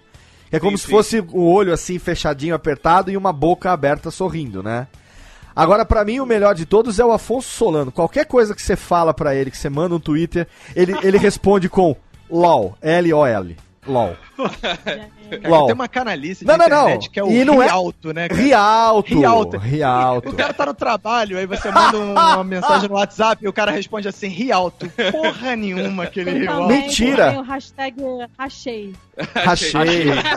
Esse Rialto é uma Cara, mentira, a né? gente podia Porque inventar aí você pro, não faz pro isso. ouvinte usar alguma É. coisa diferente, tipo, é, escorrendo cocô pelas calças de tanto rir. Não, alguma coisa isso. diferenciada pra começar a lançar assim. Ai, É, isso eu não vejo ninguém mandar, assim, Lá escorrendo. vem ele, lá vem ele. Não, Tava é, demorando, É. tava demorando pra entrar o cocô no programa, né? A escatologia É, tem que demorou. Tem que ter, Desculpa tem que ter o, esse humor, porque a galera. A gente faz variados tipos de humor, então a gente tem que revezar, senão fica muito intelectual, porque a gente é muito Sim, inteligente, né, sim. cara? Então, Mas a gente, Claro. mas a gente, como diz, barra pra ser popular. como diz Emílio, Zuri, Emílio Surita, o afegão médio precisa dessas piadas, né? Assim, Claro, não é que a gente goste, não, né? Não, mas é pro, pro, pro afegão médio que ouve podcast entender a piada que a gente, né? Aquela piada que nivela pelo, pelo popularesco, né? Precisamos ter isso. E, a internet é um negócio engraçado, né? Porque você. é, é- é o desafio que você tem. Quando a gente tá pessoalmente, que nem agora nós estamos gravando remotamente, numa experiência onde nós temos é, oito pessoas nesse programa, sendo que quatro estão fisicamente presentes. E aí, é, cinco conexões remotas, né? E aí você tem o desafio de é, transmitir aquilo que você está pensando aqui, única e exclusivamente pela voz. Vocês aí que estão juntos no Rio têm a vantagem de poder um olhar para o outro e ter o feedback do gesto, do visual da coisa toda. E na internet a gente só depende daquilo que o aplicativo permite, né? Um emoji, um GIF, é, ou muitas vezes apenas texto. E o desafio de você transmitir emoção, principalmente a, o, o, o quanto você tá feliz, o, qual, o tamanho do seu riso em texto, esse desafio é, é enorme, né, cara? Difícil pra caralho isso, né? Sim, Léo. Inclusive, assim, pro humor, o time é muito importante. né? É, então o presencial claro. ajuda muito, porque se você fala e dá um delay, a piada se perdeu, né, cara? Sim. É igual aquele cara do stand-up que, pô, na hora que ele tá apresentando a piada, o garçom serve a mesa na frente dele e caga a piada dele toda, né? Sim, sim. então a sim. gente tem isso. E, cara, e o legal é que o ouvinte se diverte também com os diferentes tipos de, de risada que a gente tem no, na nossa mesa, né? Por Aham. exemplo, a Marcela Lahaldi, que é vlogueira e grava com a gente, ela tem uma risada ótima, que assim, a gente conta a piada, dá 30 segundos depois ela faz. Nossa, a galha. A Marcela é aquele. É o riso epilético. porrada na É. galera do lado. O Roberto teve uma gravação que ela, ele, ela sentou do lado dele. Ele saiu com o braço todo vermelho, de tanta porrada que ele tomou. Porque ela, ela ri e é grita. Ela ri com a palma da mão, basicamente isso. Ela ri em libras, sabe? Ri em libras e não tapa. Em Libras. Quanto, quanto mais engraçado, mais porrada a pessoa leva. Ri em Libras Então, é tem legal. vários tipos de risada. É, eu já tenho uma risada que é mais descontrolada, assim, né, cara? O Roberto é mais comedido. A Manu ri das próprias piadas, é uma coisa incrível. É porque ninguém ri, né? no vácuo, eu mesmo rio. Tem um episódio que a gente gravou sobre piadas, que a Manu conta uma piada do Boi Verde, que é uma piada Maravilhosa, graça. foi um sucesso. Sem graça é recalque. Só recalque, ela fica rindo da própria piada há horas, e ela ri de fato, não é, não é mentira, que ela tá rindo se divertindo. Recalque puro, puro, puro, puro. Então, e falar em riso, no- tem isso também, né? Às vezes é, tem alguma coisa que só é engraçado pra gente. E não adianta a gente tentar explicar, porque pra gente é, e o outro vai achar uma merda. Mas é. Mas que fique claro, Léo, não é o caso da minha piada. Ah, Ah, não, não, não. Eu lembro dessa piada e é, eu devo concordar com que realmente. né? eu, eu ri. Hits elegante. Eu ri pela amizade, porque a Manu realmente é a Manu, né? Agora, agora, agora olha só, é, a gente tava falando aqui de riso na internet, de ah, como é que a gente ri. Agora, é, existem os tipos de riso, né? Porque não necessariamente o riso, ele é uma manifestação é, de, de alegria. Existe outro tipo de riso. Por exemplo, o riso, um dos risos que eu realmente sou praticante, sou adepto é, há muitos anos, é o riso de, digamos, é, de ironia, de deboche, por exemplo, né? Aquele, sabe, um, um riso assim de... sabe? Depende, varia, varia no momento, né? Como é que, Você- como é que... Léo, é Ah. tipo uma, você é tipo uma vilã de novela mexicana, né? Você Exatamente. gosta- Boa, lá, assim. usurpa, lá Eu adoro- usurpadora. Eu adoro aquela risada, né? Que acaba a cena, aí fica sozinha a vilã da novela, olha pra câmera e fala. é maravilhosa essa risada. né? É, isso, isso Risada é da esqueleto. É. Mas e os tipos de riso que vocês, além do de deboche, a gente tem o riso de raiva também tem, né? Riso de raiva, né? Que é aquela que você ri puto. Né? Cara, tem um riso é, que eu comento muito, que é, é um riso que as pessoas às vezes julgam muito. Que é o seguinte: aconteceu uma super tragédia e eu rio, cara. Eu rio porque. Não sei, cara, porque eu acho Porque é que. engraçado pra... ca- Ah, não. Não. Não, é de Não é que a tragédia cara. seja engraçada. É. que assim, quando É que você, você é fica da tão puta, sem né? saber o que fazer, sabe? Que, porra, resta você brincar com aquilo, cara. Então, porra, você vai ali, faz uma piada, ri daquilo, ri dos defeitos, né?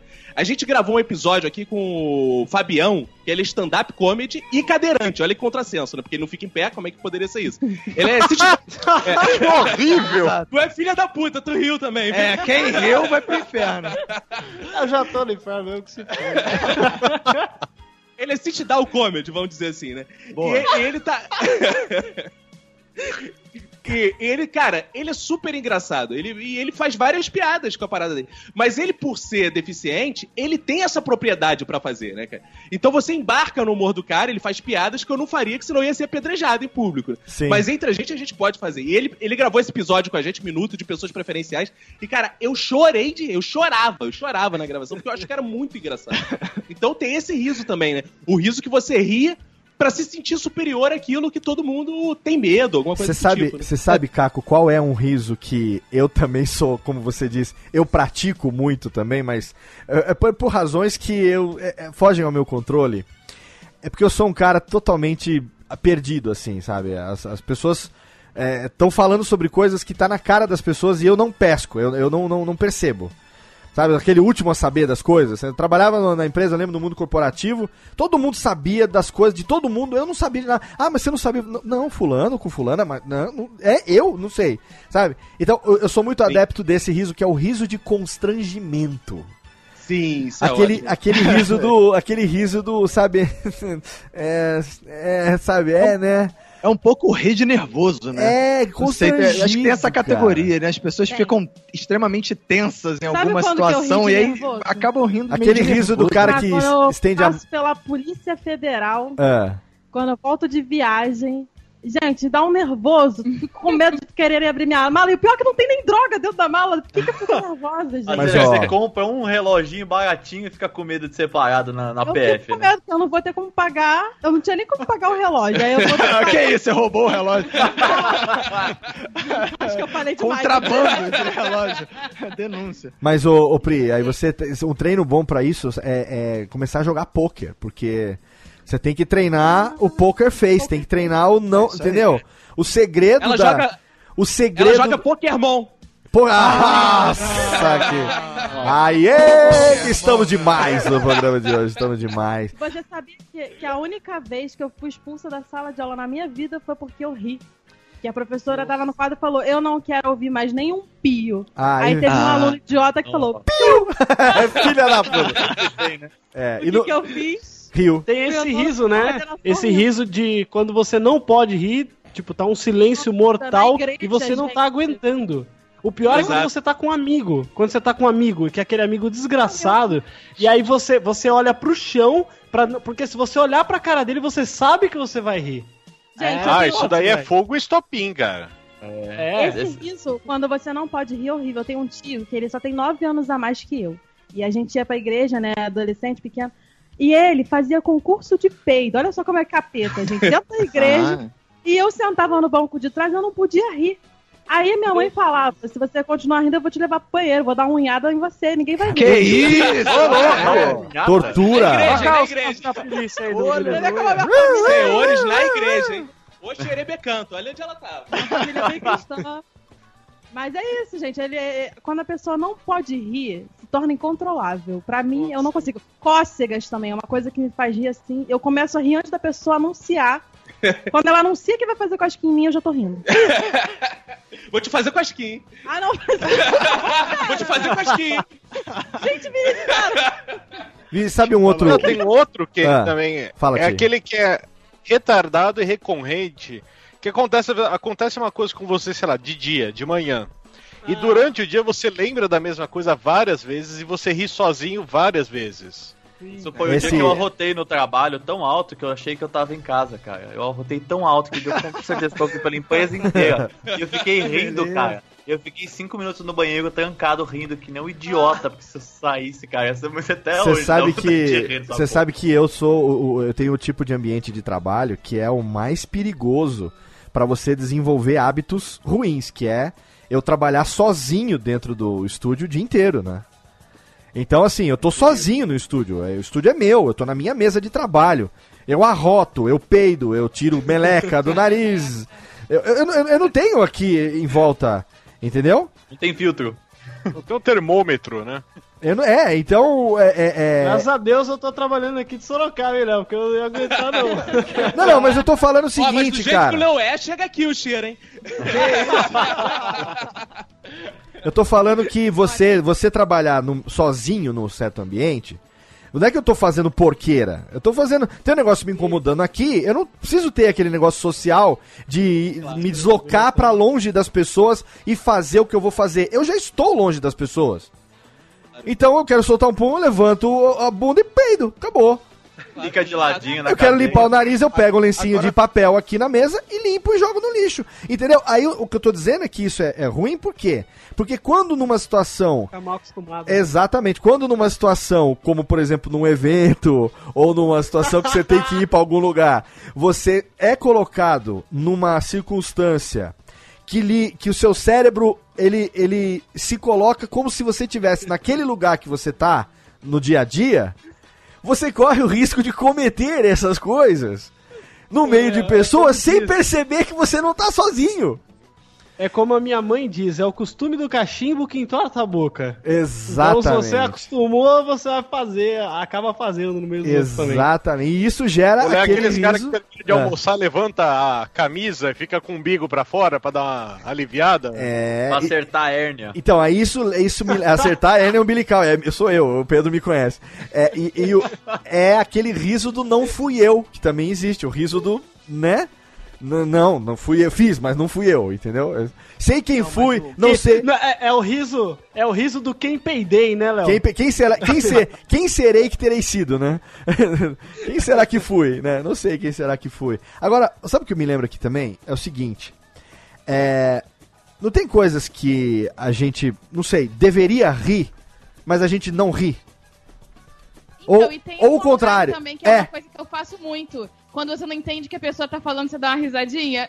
Eu faço Seja-. Fingir que entendeu, né? É, seja porque você não ouviu, seja porque você não entendeu o que ela quis dizer, seja porque você não entendeu a piada. Aí você dá uma risadinha pra não ficar sem reação nenhuma. Esse é um dos que eu mais pratico, esse riso. esse, Tô meio esse, lerda. Esse, esse riso do meu cérebro não tava aqui, desculpa, né? É isso. Ou então quando você tá viajando, assim, tá em outro lugar, e só que você tá ali com uma pessoa na tua frente, falando, falando, falando, e você fica só assim. O meu, É. o meu filho mais velho chama isso de brisar. Ele, ele é o campeão disso. Eu falo pra ele, Lucas, o que, que você tá. Ele tá na mesa falando um negócio. Lucas, você entendeu? Ele. Aí eu falo pra ele assim, ha, ha, ha, o que, caralho? Eu tava te dando, eu tava te dando um esporro. Ai, desculpa, pai, tá- dei uma, dei uma brisada agora aqui forte. O Lucas ainda ele faz assim. Que ele, ele, quando ele não tá pensando, ô. Tem uma parada que acontece comigo, cara, porque eu, assim, eu não sei nada de inglês, mas não sei nada mesmo, né? Eu não sei nem falar good morning, nada disso. Eu falo o quê? Good, Good morning. Ah. Aí, eu não sei falar nada de inglês. E, cara, na- lá na Globo, né, cara, a galera fala inglês pra caralho, vive nos Estados Unidos, né? Eu, porra, eu vim de Cavalcante, porra, não sei falar porra nenhuma, só sei muito mal você falar português. Então, o que que acontece, cara? É, às vezes a gente vai em palestras, né, cara? De, pô, de pessoas de, de roteiro que vêm lá de fora, maqui e tal. Eles estão lá na Globo e, cara, tem aquele tradutorzinho, né? Que você bota no ouvido e tal. Só que eu fico assim, porra, eu vou ser o único que vou pegar essa merda, né? Não posso pegar essa merda que vou falar, porra lá, né? Vão me julgar, né, cara? O que que eu faço? Eu sento no evento e fico esperando o time da risada dos outros. Pega o entendeu? vácuo. É, então quando a galera já riu, ah, ah, eu sou o que mais rio ali, entendeu? Então eu falo, cara, o Vinícius tá se divertindo nessa parada, né, cara? Dali, alegria, rindo pra cacete. porra nenhuma. Eu não entendi nada, mas eu tô ali rindo, né? É- Ah, é- esse é. Esse sou eu na igreja de domingo. O pessoal canta, tá no final. E Jesus! Aí eu entro só no final. Isso é fácil. É a risada do Zorra Total antes, né? Ninguém entendia nada, mas Viu? todo Isso, mundo ria. isso né? me lembrou É aquela, claque, é a aquela, aquela risada que continua na aquele riso que continua na garganta depois, né? Você ri, tá... Fica assim, sabe? Ou aquele- aqueles que roncam, não? É, Ah, esse é o melhor riso. mas Esse esse, é de gordo. esse é o cara quando tá, tá puxando o fôlego. assim, né? Tem, esse- tem. Não, a, a Manu, por exemplo, ela ri chorando. Toda vez que ela começa a rir, dá um tempo, ela começa a chorar de rir. É, de então quando. fica. E eu não consigo parar, às vezes isso acontece, é terrível, é algo absolutamente incontrolável. E geralmente acontece com coisas que só eu vejo graça. Aí fica todo mundo me olhando, eu viro 150 atenções porque eu tô rindo loucamente, me acabando, chorando, não consigo parar e todo mundo assim. É que a "O que Manu é tá brisada, acontecendo?" né? É, brisada. Esse programa, inclusive, vai me dar um motivo pra risada no futuro, que é toda vez que eu ouvir radiofobia, eu vou ficar pensando assim, será que o Léo tá peidando agora? Ah, olha aí. Nunca se Só sabe. pra dar um... É, quando dá uma falhadinha assim na voz, hum, acho que agora deu É, uma você- peidoca aí. Aí quando você ouvir assim, quando você Vocês menos espera. preferem- Vocês preferem ter a risada, porque eu conheço gente também que tem aquela risada inexistente. Você olha pra cara dela, ela tá franzindo a, a testa assim de rir, mas não sai som nenhum, não, não sai nenhum som. Aham. Como que você, vocês preferem o quê? Rir pra caramba ou essa, ser essa pessoa que pode rir num momento constrangedor? Cara, é o seguinte, lá no Zorra Ah. é um ambiente super descontraído. Então, assim, eu aqui no Minuto sou um dos que mais rio, rio pra caralho. Só que lá tem tanta gente que ri e ri pra caralho que eu sou um dos que menos rio. Então, cara, às vezes a galera conta uma piada, eu fico na mesa meio assim, sem saber se eu rio ou se eu não rio, porque já estão rindo tanto que eu não sei se eu. se eu rio, Entra, se eu não entra rio. junto, né, no É eu, coro. não, é, eu não sei se foi tão engraçado ao ponto de eu estar rindo tanto quanto eles. Aí a galera para assim e fica assim, tu não vai rir não? Eu não, não achei legal, mas é que. Que isso, cara? Tu não achou legal, não? Aí fica aquele clima é. assim, tu tem que rir, né? Mas assim, às vezes tu, tu ri também eu fico com medo de só rir por rir, né? Porque ele é o meu trabalho, não posso rir por Ah, rir, né? é, é que nem aqui na radiofobia. Se a gente não rir aqui pro convidado, depois vai pro chão de orelha. Eles vão cortando o cachê. O Léo corta o cachê, assim, Sim, ah, é. uma risada, menos 20. E cada integrante, Três gravação de bloco.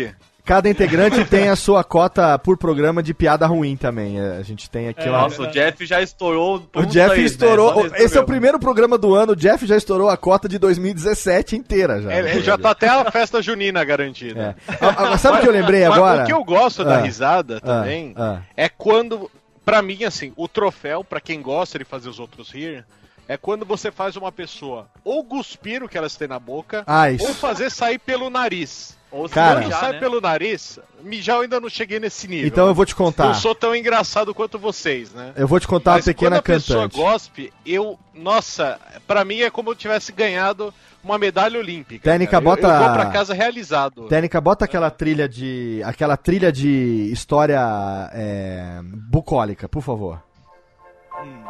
Essa, essa mesmo. Olha só. há uns três anos. Há uns três anos, a gente recebeu um e-mail no Radiofobia de um ouvinte que ele fez o seguinte relato. Em resumo. Relapso. Relapso. Assim, resumo da ópera. Ele mandou um e-mail pra dizer pra gente que ele quase morreu ouvindo o Radiofobia. Ele quase morreu na seguinte circunstância. Ele estava em algum lugar, na casa dele, suponhamos, comendo e ouvindo Radiofobia. Ele estava comendo uma esfirra de carne e tomando Coca-Cola. Boa. Eu não esqueço porque foi traumático pra mim e tenho esse e-mail guardado até hoje. Num determinado momento de uma determinada piada, num dos raros momentos de uma boa piada no Radiofobia, ele fez isso que o Thiago falou agora. Ele riu, mas ele estava naquele instante aonde a massa de esfirra de carne estava sendo dissolvida pela Coca-Cola dentro da boca dele. E ele fez o de rir, tentou Um geyser. segurar o geyser, exatamente, o geyser. O geyser, só que aí o que aconteceu? Não saiu pela boca, Pra não cuspir no monitor, porque parece que ele tava na frente do computador. Ele segurou e aquela massa de carne e esfirra e Coca-Cola subiu pelas vias aéreas nasais. E ele foi Ele foi parar tipo um escorto humano, né? Exato. Ele foi parar no pronto-socorro pra fazer uma lavagem, uma limpeza. Ele, pra você ter uma ideia, a Coca-Cola tinha pedaço de carne saindo pelo olho do cidadão. Meu Deus. Ele, falou, é, horror, ele velho. falou, literalmente, ele quase morreu. Então ele falou assim: eu morri, quase morri, rindo, ouvindo radiofobia, porque o bolo de esfirra de carne com Coca-Cola subiu, entrou pelo nariz, entrou pelo olho, diz que até no ouvido saiu. É, porque é tudo ligado, né? A caixa craniana. É, perigosas é tudo aberto ali o negócio. Eu, hein? Então, Isso quase aconteceu comigo uma vez. é, mas a culpa não é do Radiofobia, a culpa é da Coca-Cola, por isso que eu não tomo Coca-Cola.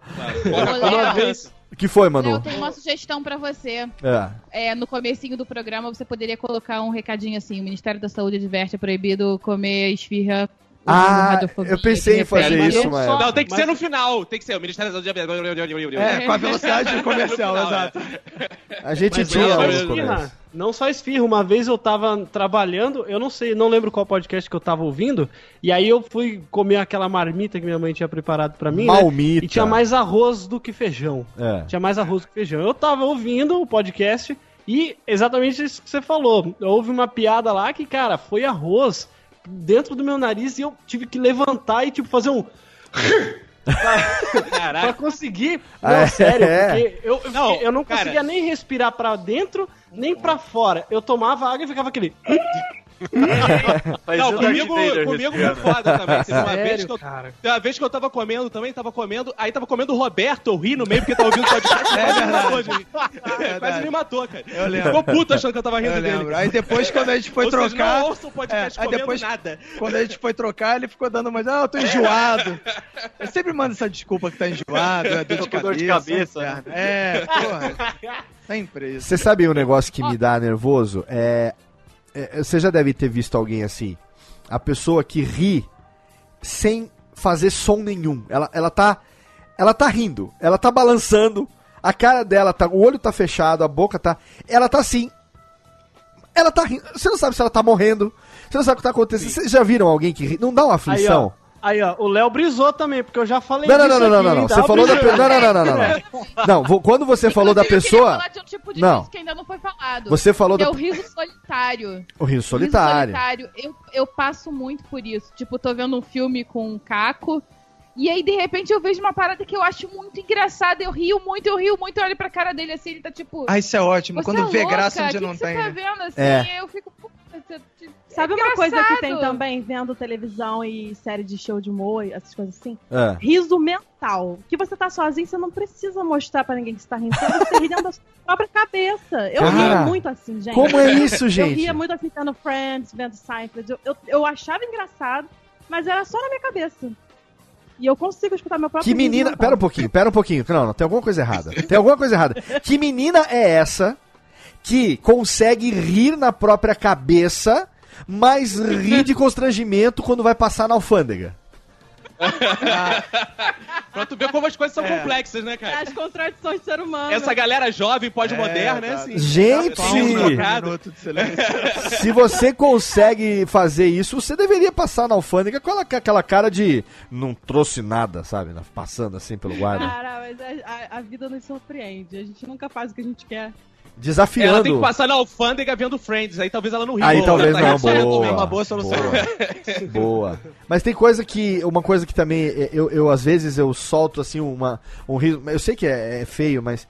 É, dependendo da situação, quando alguém fala errado, sabe? Fala alguma coisa. Mas não é falar, falar errado de que nem eu moro no interior, falo caipira, Ah, porta aberta, não é sotaque. Mas é quando às vezes a pessoa vai querer usar, tipo Magda, sabe? Vai querer usar um, um provérbio e usa o provérbio errado naquela situação, ou usa uma situação ao contrário, né? Aí, aí, nessa hora que a pessoa se confunde, né? Eu tinha a, a minha, a minha irmã, sempre a gente se encontra, ela, ela conta, por exemplo, de uma amiga dela, falou assim: gente, no ano novo, gente, todo mundo tá aqui, todo mundo feliz, legal, ano novo, então peguem seus copos, eu proponho agora, vamos fazer um drink pelo ano novo, Réveillon. Ela queria fazer um Ah, brinde. Tá errado. Se cada Não, um não. fizer o seu, Ela não, tava com drink, não. Eu queria fazer um brinde. Vamos fazer um drink agora. Tipo coisa assim, sabe? É por isso que eu Olha, sempre fico digo. bêbada, eu, eu começo a falar errado. Vocês iam rir muito de mim. eu Olha aí. começo a trocar uma monografia por mamografia. Vira um Lady. Kate. Ah, eu, viro, Eu gente. adorava Lady, Lady Kate. Só me falta mil gramas. Só me falta mil gramor. É o exatamente. cocodrilo, olha ali Cocodrilo. o cocodrilo. Titia, Titia não. Titia, Titia era o. Márcio Smelling. Titia, É, titia. aquele, É, Exato. O clássico José Vilca no Senhora do Destino. É, Sapucaí é grande. Aí ele falava isso também. É, me falta ali, Felo- não sei o quê. Você acha que o, o Ele Felome... fala, O meu... Fe... ruge e a Sapucaí é O grande. meu... O meu... É, exato. Você acha que o É meu... o noveleiro aí. Você acha que o meu... Caraca, Tá mais que eu, hein? Você acha que o meu... o pessoal da Globo sabia isso. Boa. Não, eu tô quieto aqui. Eu vejo todas as novelas, todo dia acompanho. São todas ótimas, é, todas inclusive, ótimas todas. E eu acompanho Você todas. acha que o meu Claro. fenomenal veio de onde? Giovanni Prota, pô. Jo- Exatamente. O meu fenomenal é do Giovanni Prota, 100% Giovanni Prota. Ô, Léo, Fosse candidato Ah, pra tá, presidente, eu votava. Fala. Léo, esse negócio aí de, de falar errado, aconteceu uma, uma situação com meu amigo Aleph Dias lá do Pode Tudo no Cast, mandar um Ah. abraço pra ele, que ele me contou esses dias que ele tava aqui em casa, que é, no trabalho dele tem um cara, assim, que é mais ou menos da... tem uns 30 anos por aí, e o cara, assim, é um cara super inteligente e tal, ligado com as coisas, mas ele fala muito errado, né? E o Aleph, ele, ele é um cara desgraçado porque ele, ele ri na sua cara mesmo, ele não tem vergonha. E aí o cara começou a falar assim, ele falou prástico. Aí o Aleph, né, desembestou rir. Daí o cara falou assim: não, não, não, mas é. É, eu falo assim porque eu, eu não. Mas se eu quiser, eu falo certo. Ó, quer ver, ó, quer ver, ó? Aí ele. Prástico. Aí o Aleph gravou ele, cara. Falou assim: Não, cara, você não tá falando plástico, você tá falando pra- plástico. Na sua cabeça falou errado. O Aleph é filho da puta, cara. Não, Puta você, merda. você me lembra duas coisas. Você me lembra o meu tio, que o meu tio fala problema. Aí, é, tio- ele nunca, nunca ouvi ele falando diferente de problema. Só uma vez que a minha tia chegou pra ele e falou assim: ele ia dar, ou fazer uma reunião de condomínio e tal. Ele ia falar e falou assim: só fala um negócio. Quando você for falar, não fala problema. É com L. Por favor, não fale problema. Ele pode deixar comigo que eu não vou falar, vou falar direito dessa vez. Aí ele foi, na hora que ele foi, ele mandou, porque a gente tem que resolver aqui vários problemas. ele mandou com ele é vários, o seguinte, vários você tá problemas. Em certos lugares que o, o errado que é pra gente é o certo, né? Você às vezes tá na casa da galera que todo mundo fala, ai, tô com vários problemas, não sei o que, tá. É. E se você fala o certo, a galera acha que você tá falando errado. E aí? Então você quer se enturmar, você. Eu mando, tô com vários problemas também. Eu não, comigo Depende não tem do isso, lugar. Depende, do Depende lugar. das Então, pessoas. cada lugar tem o seu certo e o seu errado, né, cara? A gente tem que se comportar ali também. Finge-me tudo para com todos, já diria. É, Jesus aquela Cristo, piada né? do- Paulo. do- aquela- Paulo, né? Paulo. Aquela piada do prefeito, né? O candidato a prefeito fazendo horas. O discurso no interior, candidato a prefeito, né? Fazendo o discurso no interior, começando a, a plataforma de governo dele. Aqui, eu vou, vamos resolver os problemas, todos os problemas, vamos asfaltar as ruas, vamos botar as luzes nos postes, vamos botar as, ah, as escolas pras crianças. Aí o assessor dele começou a se incomodar, virou pro lado e falou assim: Candidato, por favor, o plural, por favor, plural. Os plural também, nós vamos resolver todos os problemas dos plural. É isso, tem que estar nesse mundo. Exatamente. Inclusive, isso até me dá uma vantagem, que eu torço pra dois times, o Flamengo e o Flamengo. Boa. E por isso que é a maior torcida do mundo, aliás. Ah. É, por- é porque São hoje na um. internet, porque hoje na internet a gente vive um momento que a gente fala certo na vida normal, assim, mas na internet às vezes a gente solta um tipo assim, você vai falar uma coisa no coletivo, não é, vamos falar vários cachorros ou vários lobos, a gente fala vários lobos hoje em dia na aliás, internet. aliás, esse é Sim. o certo da internet, né? é, É. certo da internet. Não, e cachorro na não, ô, é né? Todo mundo sabe que, é ca- que o certo é cachorros. Então, por favor, né? Catiorro. Não, Catiorro. Cachorrinho. Cachorros. Agora vai experimentar falar Palmeiras no meio da torcida do Parmeira. Vai experimentar É, falar como. Corinthians no meio da torcida do Corinthians. Não, não tem como. Então, realmente. Agora, outra coisa que eu queria puxar aqui é o seguinte, ó. É. O que é que vocês conseguem. Como é que vocês conseguem. Aí é- acho que é desafio, mas. Como é que vocês conseguem rir com mais facilidade? Quando o humor é involuntário ou quando o humor é roteirizado. Por quê? A gente sabe que, por exemplo, comédia, filme, sitcom, próprio Zorra e, e né, programa de TV, show de stand-up, é roteirizado. Numa situação do dia a dia, que acontece alguma coisa engraçada, é involuntário. Co- Como é? É mais fácil você rir quando você tá se planejando. Quando você vai pra um show de humor, você tá se predispondo a rir. Eu vou, eu, eu quero rir. Eu vou ouvir um minuto de silêncio. Você quer rir. Entendeu? Você vai, você quer rir, você tá se predispondo a isso. Ou numa situação espontânea. Como é que vocês lidam com isso? Cara, eu particularmente, eu rio muito de hu- humor roteirizado. Eu gosto de filme de humor, gosto de show de humor. Mas, cara, tem situações involuntárias que me fazem rir muito, que assim, bate-papo com amigo. É. Quando você tá no bate-papo com amigo, que aí é aquela coisa assim, sem compromisso, um fala merda, outro fala também, aí você começa a falar, é, gera aquela coisa social. Porque tem uma parada que é interessante, que só o ser humano ri. O, o homem e a mulher são os seres que riem, né? Então, pô, você não vê uma montanha rindo, você não vê um cachorro rindo, nem a É. hiena ri. Eu já vi um cachorro rindo. Ah, não, não. viu. Ah, você Gente, tava ver drogada, é diferente. Você estava juro, rindo. eu juro. Eu vi um cachorro, ele tava mostrando os dentes pra minha avó. Às vezes, às vezes pode ser nervosismo, hein? Às vezes o cachorro mostra o enxerga, assim. Ele pode estar Inclusive, constrangido. Constrangi... Pode ser um riso de constrangimento do, do É, cachorro. constrangimento. Do cachorro. Inclusive tem um filósofo chamado Bergson, deixar essa indicação, porque, Boa. pô, pros intelectuais Ah, ouvintes do sueco. Radiofobia, o Bergson tem um livro chamado O Riso, que ele diz tudo que o homem ri que não é humano é porque ele dá uma interpretação, interpretação, interpretação aí. Como já- é que é? Então, interpretação Ah, humana pra aquilo, né, cara? Então você é, vê o humano naquela coisa. Então, na verdade, cara, eu rio muito com esse contato social, cara, com as pessoas falando, conversando, e com os tipos das pessoas também. Tem amigo teu que ele, pô, ele- Cara, a gente grava aqui com a Verinha Montesano, que é uma das nossas principais participantes, que é do Parafernália também. Que é uma senhora. É uma senhora, cara. Ela gravando, cara, ela fala qualquer coisa. A assim, Verinha é ótima. nós falaria. A Verinha, ela foi é, testemunha ocular da Santa Ceia junto com a Dercy. Exato. Exatamente. Exatamente. É. Então, cara, qualquer coisa que ela fala é engraçado. Se eu falar, ela fala bom dia, já é engraçado. Então tem gente que tem essa parada também, de falar isso é engraçado. E, e tem uma parada também que eu acho que rir em situações espontâneas é mais fácil. Mas, contraditoriamente, eu acho que quando a pessoa vai num show de humor, ela tá mais predisposta a rir. A gente tem uma amiga aqui do Minuto Alohane, Vini sabe, Caco sabe.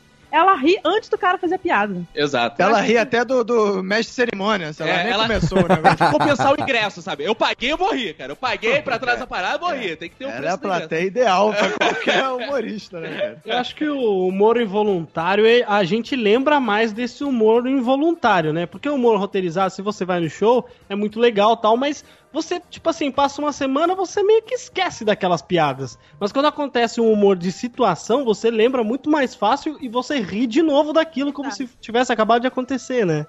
Essa é um Sim. pouco até a estratégia de- dos comediantes de stand-up, né? De transformar Uhum. é, tudo numa narrativa de situação para que você tenha aquela experiência daquela situação que ele teve e lembre da piada porque foi uma situação merda que ele passou e tudo mais. Mas, assim, eu rio mais, assim, com intensidade, com coisas mais espontâneas, assim, porque o que é roteirizado, eu não sei também porque a gente faz podcast de humor, a gente gosta muito de ler sobre humor, de procurar, às vezes a gente fica também perdendo um tempo tentando descobrir por que que foi engraçado, Sim. tentando destrinchar a piada, e a gente, às vezes a gente acha engraçado, mas não exprime muito a gargalhada, mas quando é uma coisa espontânea, eu acho que é mais incontrolável, né? Não sei. Uhum. É, no- eu, eu- eu tenho uma coisa que eu acho dificílima e por isso eu tiro. De novo, eu tiro o meu chapéu. Mais uma vez, eu quero dizer que eu tiro o meu chapéu pro Cacofonias, grande Vinícius Antunes, porque é, escrever humor é, acho que, a coisa mais difícil que tem. É, Eu, eu sou o tipo de cara que não consigo escrever uma linha que seja autoral sobre humor. Então, é- é- eu nunca consegui. Não sei se tem treino pra isso, não sei se tem é, estudo que ensine, se é talento nato, não sei. Eu tenho grandes amigos meus, pessoais, que alguns eram ídolos até um tempo atrás, ainda são, mas eram só ídolos antes de, antes de serem amigos, como é o caso é, do Beto Hora, como é o caso da Rosana Herman, do Japa, é, o, o Jorge, que é o grande Jorge, que era roteirista, foi roteirista do Pânico muito tempo, hoje trabalhando lá no Ratinho. O Caco também é um cara. Que- O próprio Zorzanelli escrevia as esquetes lá que a gente fazia do Saca-Rolha, do Vuvuzela lá na Band News. Cara, a dificuldade de se escrever humor. Eu, e eu, não, eu não consigo imaginar, porque é isso que o, que o Roberto tá falando, né? A dificuldade de você se imaginar na posição de quem vai ouvir aquela piada e criar uma situação que seja natural para que ela tenha aquela reação. Cara, é uma lógica que pra mim é dificílimo de, de, de entender. Tem essa lógica, o Caco? É. O cara tem que ser fodão mesmo. Tipo, ah, Não, cara. Tem, tem total. Inclusive, pô, aproveitar e fazer um jabá. Eu tenho um curso de humor na SPM, aqui no Rio de Janeiro. olha aí. Lá no centro. É, eu, é, eu e mais outros Pera roteiristas. aí, do ô, Técnica, solta aí o. Levanta, a Técnica tá tomando vodka. Tô vendo, hein, viada. É, solta o ticlinho aí, pronto. É. Os- Tem outros roteiristas do Zorra que foram do caceta, etc. Trabalharam em vários programas. O seu Aristarco Pederneiras, que era um tipo o Moção, pra quem conhece o Moção aqui do Rio de Janeiro, que passava trote pras pessoas, ele é professor também lá desse curso. Aham. E a gente trabalha assim, qual é a fórmula da piada, né? Porque tem uma fórmula, como o Roberto falou, tem uma fórmula matemática aí pra vários tipos de piada. Claro que não é só isso, senão a gente já tava milionário Fazendo essa fórmula. piada no Excel, né? É, planilha no Excel. Mas tem muito que é matemático. E Então a gente ensina assim a como enxergar essas fórmulas, né? O que é uma piada de inversão, uma piada de repetição, que é uma piada de quebra de expectativa, como fazer um setup, como fazer um punchline, que são nomes técnicos da piada que a gente não se preocupa no dia a dia, né? Então a gente fala piada, piada, piada, e acha que piada é a gente ser o engraçado do churrasco. É também, esse cara é engraçado.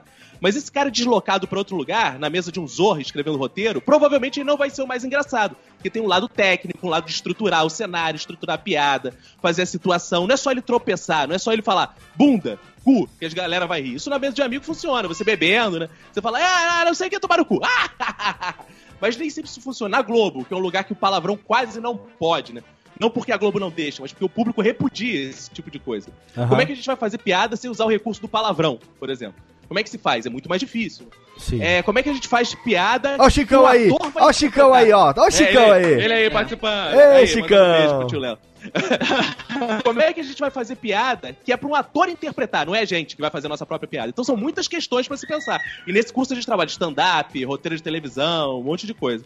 Cara, Mas tem a galera legal. também que ri mesmo e gosta mesmo do humor involuntário, que é a Tipo vídeo eu. cacetado, esse tipo de coisa. Eu, eu na verdade, eu, eu rio fácil.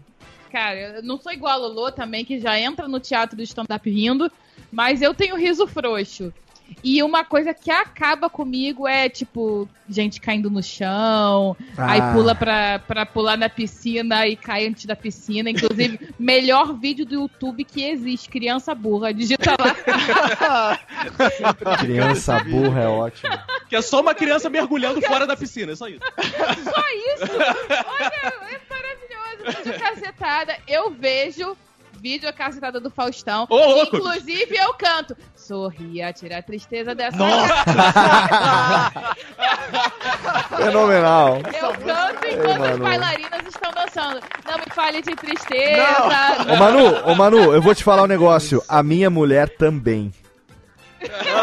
Ela canta a musiquinha da vídeo cacetada. Quando começa, ela já fala. Eu falei, bebê, tudo bem? Tudo bem. É alegria, alegria, alegria. Aí com sorri, é tirar a tristeza dessa Cara, é cara. legal porque assim, isso é muito espontâneo, né? A gente agora com o Francisco. Cara, as primeiras risadas da criança são: você esconder o rosto, você bater com a cabeça na parede, você É? fingir que caiu, ele fica. e você começa a rir da criança rindo, cara.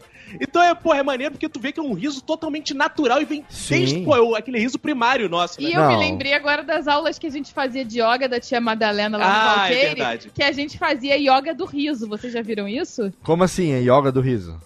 Yoga do riso, você começa a rir. E É. aí, quando tá todo mundo numa roda, aí você ri. Porque primeiro você teve o comando ria. Só que de repente tá todo mundo rindo, porque tá todo mundo rindo.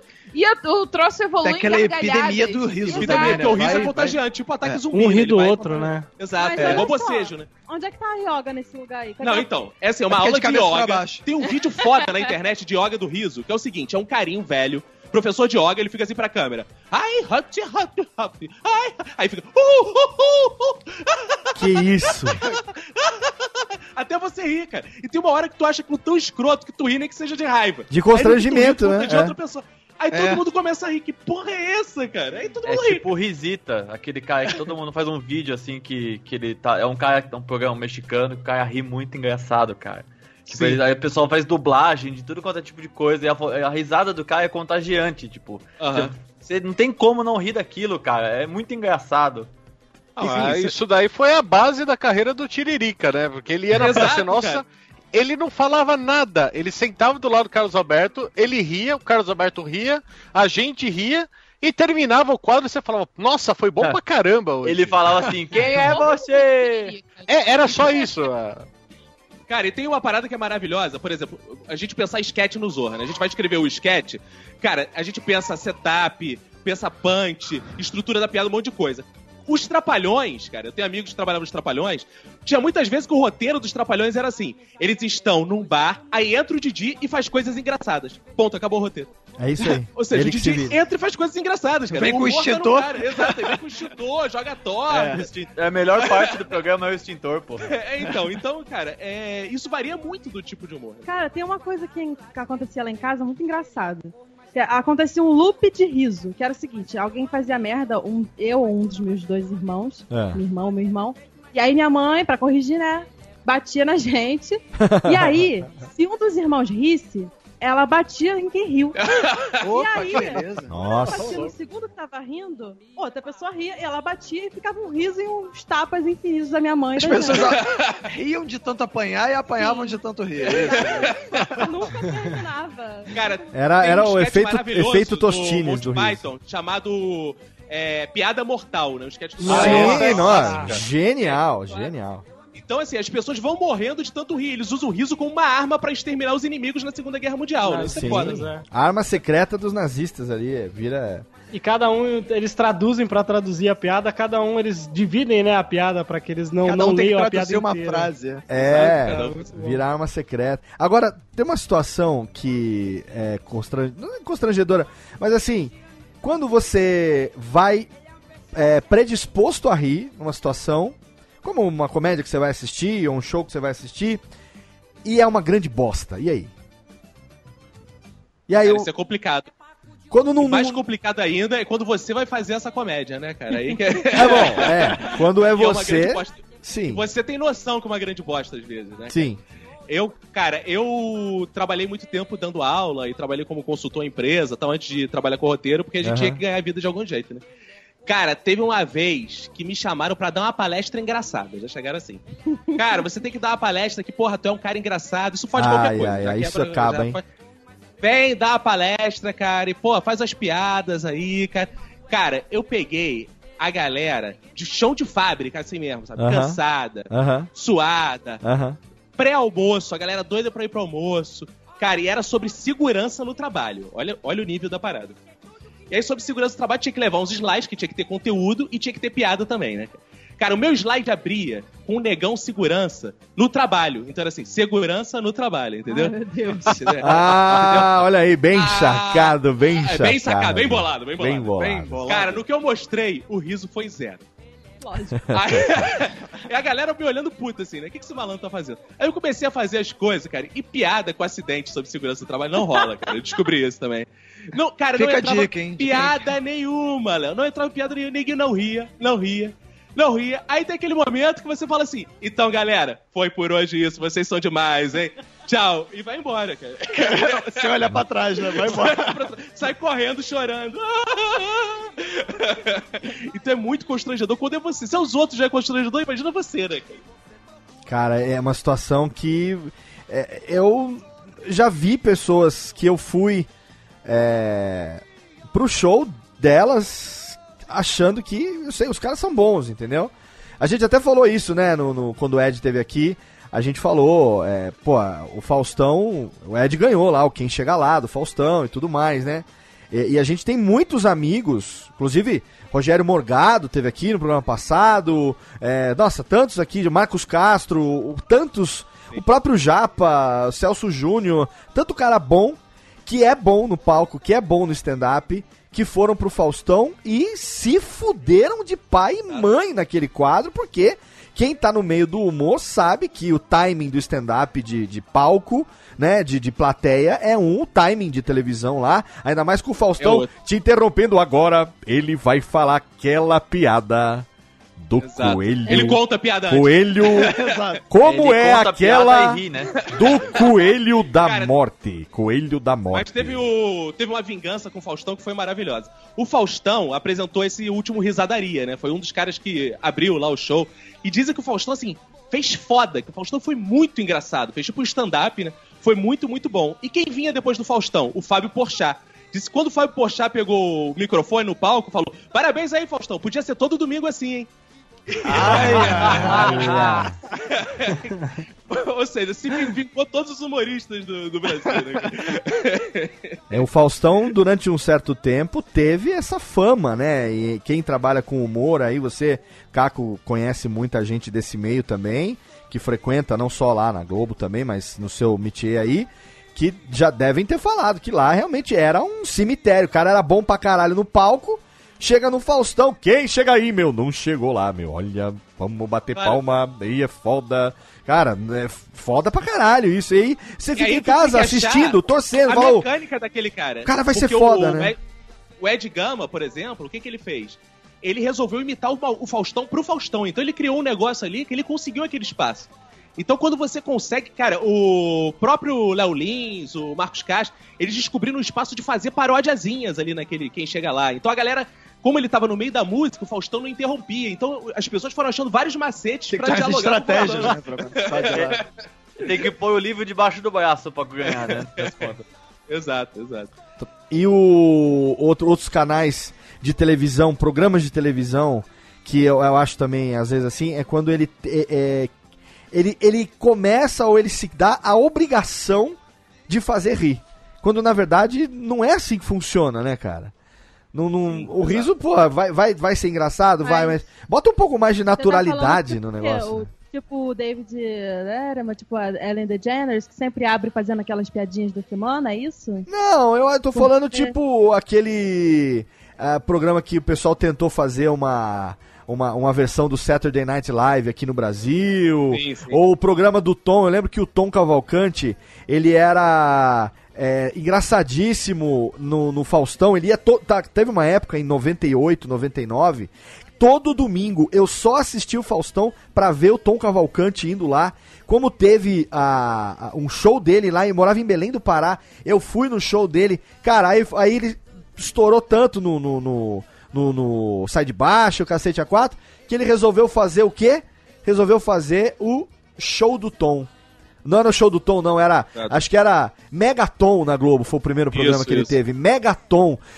Só com imitações e criou personagens. Cara, que bosta, velho. E aí, Não, ele e assim, foi decaindo de um experiências jeito. na televisão que não funcionam, né? A Globo fez, não muito longevo, o Divertix, né, cara? Não sei se vocês É, lembram. nossa, não. Que era um, puta, pro- era um programa que misturou tantos elementos de humor que nenhum funcionou. Tinha dança, tinha música, tinha piada, tinha gente. É, ficou sem identidade, É, né? ficou sem identidade. Improviso. E é o quê? É um programa de improviso. Que teve o Tomara que Caia também, né? É, virou uma bagunça, mistura né? Nossa, estilos pelo amor que de você Deus. acha.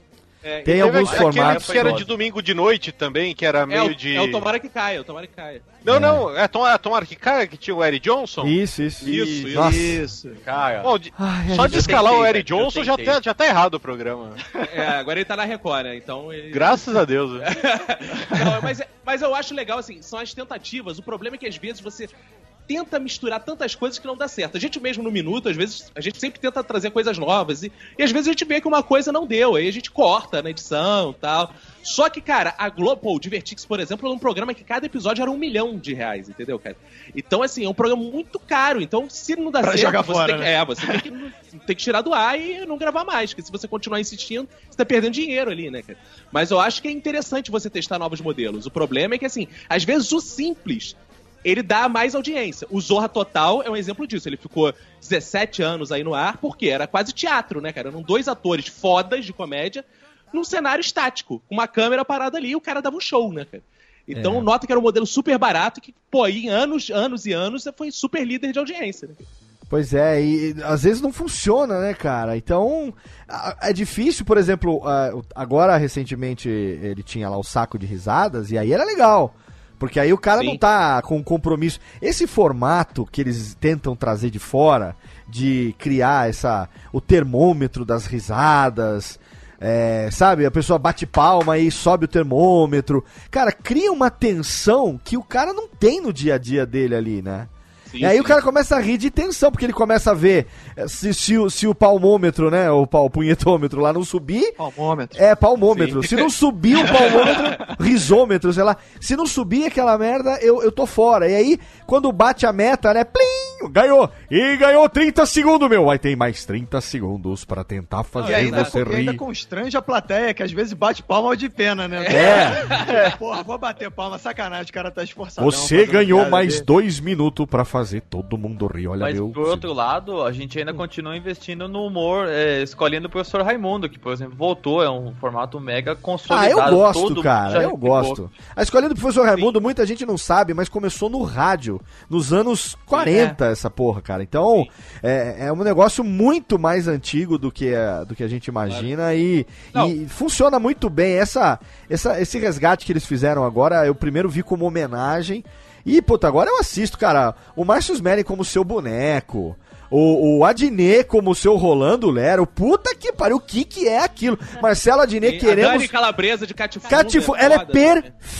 Tá, a Dani O Calabresa de Matheus Cátia Solano é o Zé Bonitinho. É, o Matheus Solano de Zé Bonitinho, o que, que é aquilo, o perigote das mulheres? demais. Cara, que fenomenal, cara, fenomenal. É um modelo interessante, porque assim, o Chaves teve escolinha, o Golias teve escolinha, o Sim, monte sim. teve escolinha, cara. Então, é, e funciona super bem, né? E o legal é que ele mexe com essa nostalgia, que hoje é um sentimento aí super presente em todo mundo, né, cara? O- os ouvintes de podcast gostam muito, por exemplo, de programas de nostalgia, tudo isso. Pega esse sentimento e brinca com a risada também, porque eles adaptam algumas piadas pro modelo atual. Tem ro- roteiristas excelentes, né, cara? Sim. Então é. E os atores são foda. Então vira um show de comédia, mas um show de nostalgia. É, você relembra muitas coisas ali, você se lembra de quando você ria naquela situação, e a galera nova conhece o que é, que os pais tanto falavam. Então tem vários É um motivos pra rir. tributo e ao mesmo tempo é, É. um oxigênio, né? Que deram no- Exato. no, programa. eu assim. acho que eu acho que é. Eu acho que é. Mas, é- por exemplo, o, o Sai de Baixo hoje em dia, ele já não funciona mais tão bem, apesar de ser um humor mu- muito bacana, assim. pra época, era, era vanguarda. Foi, foi, foi vanguarda total. Resgatou um humor que não era novidade também, que era um humor de família trapo, que era um humor de teatro sitcom, que né? já tinha, sitcom que já tinha na época da família trapo e tal, né? É, o próprio. A Pronto. grande, a grande família também, que tinha, teve a primeira temporada antigamente, né? Com os atores originais e tal. Quem não sabe, a grande família é um, um remake também né, de uma, de uma série que já, já teve antiga também. Esse- esses eu acho legal, sabe? Quando tem é, esses sitcoms assim, tipo, eu gostava daquele. Como é que chamava lá? O. Ah, aquele com a Fernanda Torres lá, que era. Os normais? Os normais, era muito bom os normais. Eu gostava pra Mas era caralho. foda, cara. O Luiz Fernando Guimarães é totalmente louco ele, brisadaço, né? É muito bom. É, uma parada que é interessante é que esse modelo do Sai de Baixo ainda é um modelo muito querido pelo público, né? Tanto que o Vai Que Cola ocupou É, um pouco esse espaço tá também. né? E depois disso. do Sai de Baixo teve o Toma Lá Toma da lá da cá, foi Toma que é bozena, bozena. O que, que é bozena, cara? Os, É. os americanos usam muito esse tipo de sitcom, né? Friends é um Sim. sitcom, o Big Bang Theory é um, é um sitcom de um cenário só, né? Ele é, É. basicamente só Você sabe o que, que eu tô, o que, que eu tô assistindo com os meninos aqui agora? E os meninos pedem pra assistir no final de semana. A gente tá vendo Fuller House. É. Ai, É o eu da amo Netflix? 3D demais. o- mas não, mas o Fuller House é a continuação agora, com as, Novo, as meninas é, grandes. novo é. As meninas crescidas e. Cara, e são as- os mesmos atores, as mesmas atrizes, só as crianças que são novas, né? E aí, cara, é muito legal, a mesma musiquinha de abertura. A molecada pede, pai, vamos ver Fuller House. Aí eu boto. Nossa, do- muito legal. Eles adoram, cara, é muito bom. E ali é um exemplo de roteiro bem feito. Esses sitcoms, assim, que as piadas, você ri mesmo das piadas. Cara, que coisa! É, Tem, sabe, no- na hora o cara joga, levanta, o nego corta e é engraçado. Como Ah, eu queria gostava saber muito fazer isso? de é, My Wife and Kids. Eu, a patroa e as crianças. Nossa, cara, isso, Ah, nossa, é muito demais. Isso marcou minha infância, cara. É, Gente, eu ele fazia. Tinha vários tipos de piada, né? Tinha piada corporal, tinha aquela piada super idiota do Michael Kyle. Ah, não? Tipo, era muito idiota, mas era muito bom. É, A o... dublagem era sensacional também. Sensacional. Maravilhosa. É, eu hoje trabalho com dois roteiristas no Zorra que eram do Sai de Baixo, né? Que é o César Cardoso e o Juca Filho. Aham. E, cara, eles falam muito, assim, que o público adorava essa coisa justamente que o ator botava em cima do texto, né? Então, o César Caco, né? Cardoso... É, o Caco, né? Que é o nome do personagem, É. inclusive, que é o meu nome, não por causa disso, por outro motivo, né? É, então, cara, é interessante que o César Cardoso, ele ficava na primeira fila da plateia.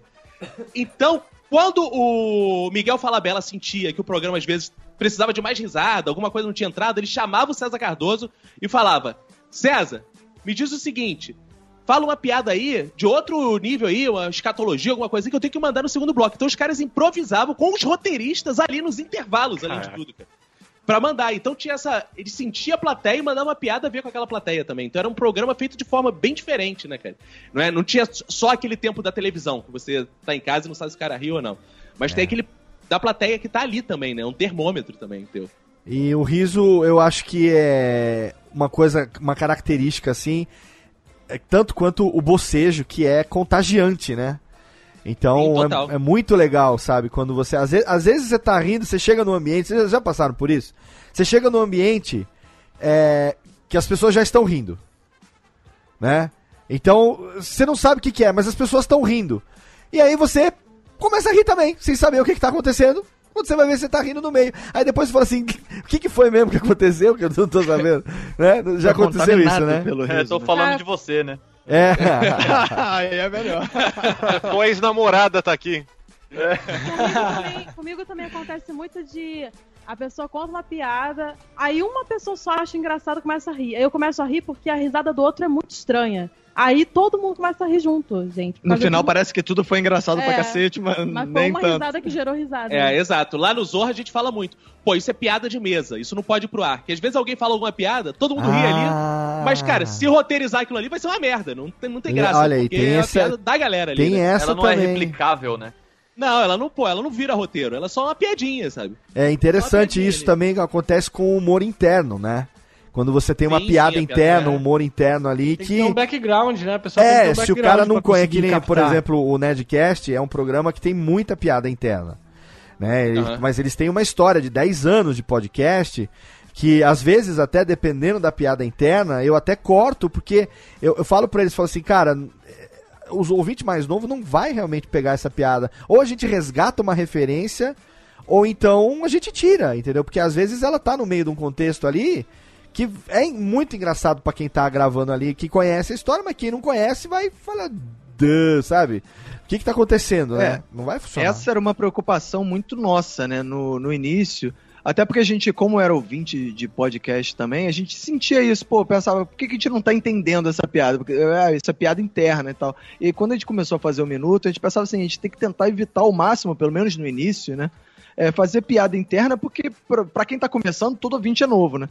Então a gente tinha que atrair essa galera e não fazer as pessoas acharem que a gente tá rindo de uma piada que não pertence a eles também, né? Que eles não têm E conhecimento. como a gente se mais. conhece há 25 anos já, cara, é muito fácil Nós de fazer temos piada um caminhão de piadas internas que a gente vai Explicar, rir né? aqui uma semana. Só que no podcast não dá pra botar, porque quem tá chegando agora não vai pegar nada, né?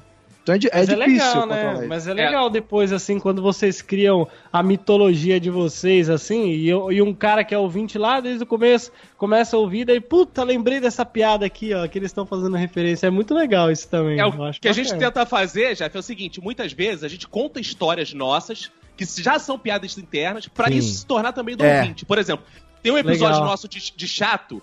Que a gente grava, que a gente assim, tem ótimas histórias de um amigo nosso chamado Hamilton. Ah, que ele só é. fala o nome dele assim. É, tem que falar assim. Então, né? cara, a gente falou, pô, a gente tem que contar as histórias do Hamilton. A gente fez um episódio pra poder contar essas histórias. e agora, toda vez que a gente já fala Hamilton no podcast, Todo o ouvinte mundo já sabe. Hamilton. E, cara, tem o, a gente é, tem o nosso WhatsApp, que é muito ativo, assim. É, eu acho que é uma das grandes sacadas nossas foi começar a trabalhar com o WhatsApp.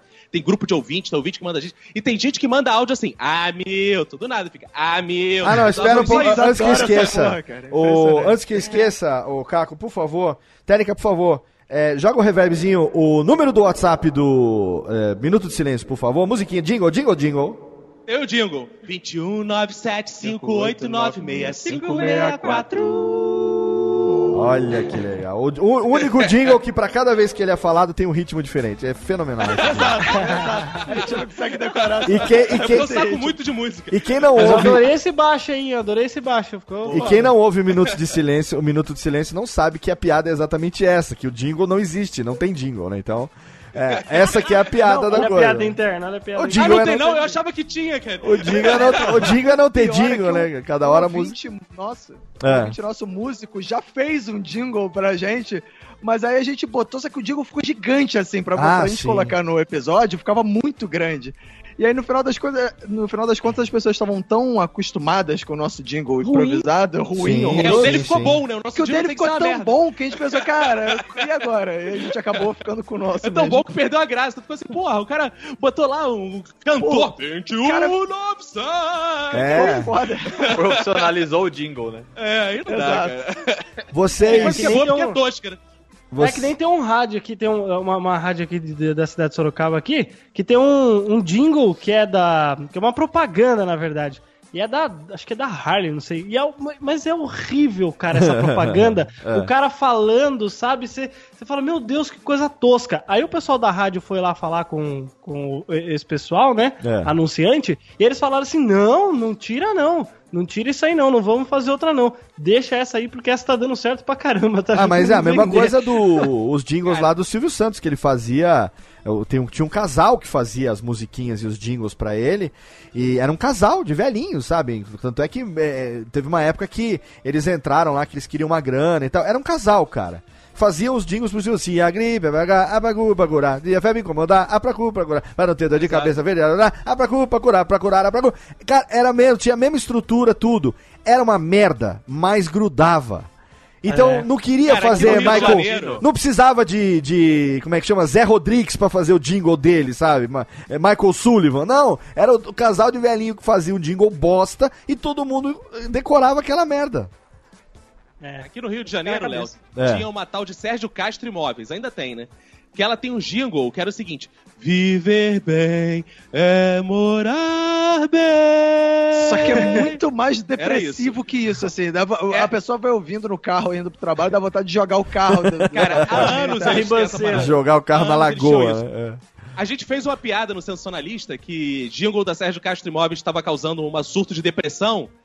Cara, e- eles entraram em contato e mudaram o jingle a partir daí, cara, depois que a Cê gente tá fez a de piada. Sacanagem, sério Cara, se mesmo. fosse assim, a Dolly, cara, eu não fazia sucesso com aquela propaganda em 3D, Exato. mal renderizada. Ah, mas eles mudaram, eles deram uma modificada, ficou ruim, ficou ruim, tá? Não tá tosco mais, tão Botaram tosco. pessoas Mas reais. Não, mas Então, aí. Começaram a reclamar quando ficou bom. É, mas aí não importa o render, o que importa é a música. Se não tiver o papai, você é amor. é Aí, aí que vale, entendeu? A música que tá. E a valendo. mesma propaganda, só muda a data do ano, velho. É, é, é, mas é assim que funciona, cara. É, é, é, Põe a é, skin no é bicho que nem, lá só é que nem música do Engenheiros do Havaí, cara. Você só muda a letra, a estrutura. Ah, não. a Você só muda a letra. O tempo em que nada nos dividia. O papai é pop. O papai é a mesma coisa, caralho. É a mesma letra, mesma estrutura. mu- Muda a letra, mas é a mesma estrutura musical. Não precisa fazer. É seu nada. Jorge, né? Seu Jorge. É seu Jorge, música. Burguesia, burguesia, burguesia. Burguesia. É, Música- Carol, Carol, Carol, Carol. Exata, música pra churrasco total, sem, sem... Olha, meus amigos, eu vou dizer pra vocês, infelizmente, né, chega uma hora que o programa tem que acabar, não tem o que fazer, Rubens e Jorge estão tristes agora, eles agora estão... Cutuca a criançada aí, eles estão bêbados, os anões, estão bêbados. Cutuca a criançada, por favor. É, mas se foi fenomenal, ninguém, se foi fenomenal, ninguém fica triste, exatamente. E eu quero dizer pra vocês que com muita honra, eu afirmo aqui que nós começamos com todo o garbo e elegância o ano de 2017 no Radiofobia.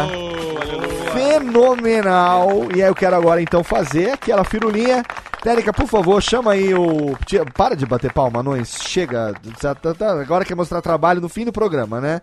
Tá, conheço vocês dois. Bota o Woody e o- a cortona seca, Técnica. Filha da pupa. Vai. Vai, taralha. Bota o Woody Buzz.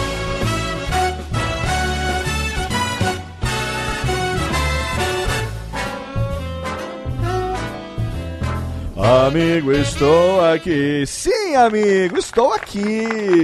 Eu estou aqui trazendo para você o primeiro de 25 programas a quinzenal. Então teremos 25 aí, 26 programas ao longo desse. Claro que tem Radiofobia toda semana, tem Classics, tem Alotênica, tem 52 no ano, mas Radiofobia são é, são metade desse, desse número. Então, estou aqui sim, começando o ano com esse programa fenomenal, onde eu recebi os meus amigos do Minuto de Silêncio, que delícia! Mas antes de falar com eles e dos jabás, eu quero agradecer mais uma vez a presença do Japinha. Obrigado, Thiago Fujiwara, aliás. Valeu, Léo Lopes. E que tenhamos todos um bom ano, cheio de coisa e aproveitar. Sete é o número da Exatamente. perfeição. 7 é o número da perfeição. Vou ter que cortar alguma coisa pra ficar com 7 aí. Ai, ai, ai. Vamos ver o que, que eu vou fazer. Thiago Fujiwara, você começa Corta- o ano em. Corta três dedos, corta três dedos, Léo. Aí já era. Olha aí. Tinha que acabar com a piada Tá bosta, ótimo. né? Não, não, tá. Eu, eu tava meio perdido, ele veio e acabou de fuder. Ó, isso aí. Tá fazendo aquilo para que eu contratei ele. Corta um integrante aqui do jogo. Exatamente. É, tem oito aqui, sai Jeff, ficam sete. Olha só que legal. Ficaremos sete pra terminar o programa. Tiago Fujiara, você começa o ano trabalhando ainda em Cangaru Turismo, é isso mesmo? Sim, sim, trabalhando bastante. Vamos, vamos torcer para que 2017 seja melhor do que 2016. Tem que ser, tem que ser. que, que o nosso dólar volte a um patamar ok e que a gente consiga realmente ajudar os ouvintes do Radiofobia. Né? E que a minha Então, passagem tá de pens- graça saia o quanto antes, né? Muito bem. o quanto antes.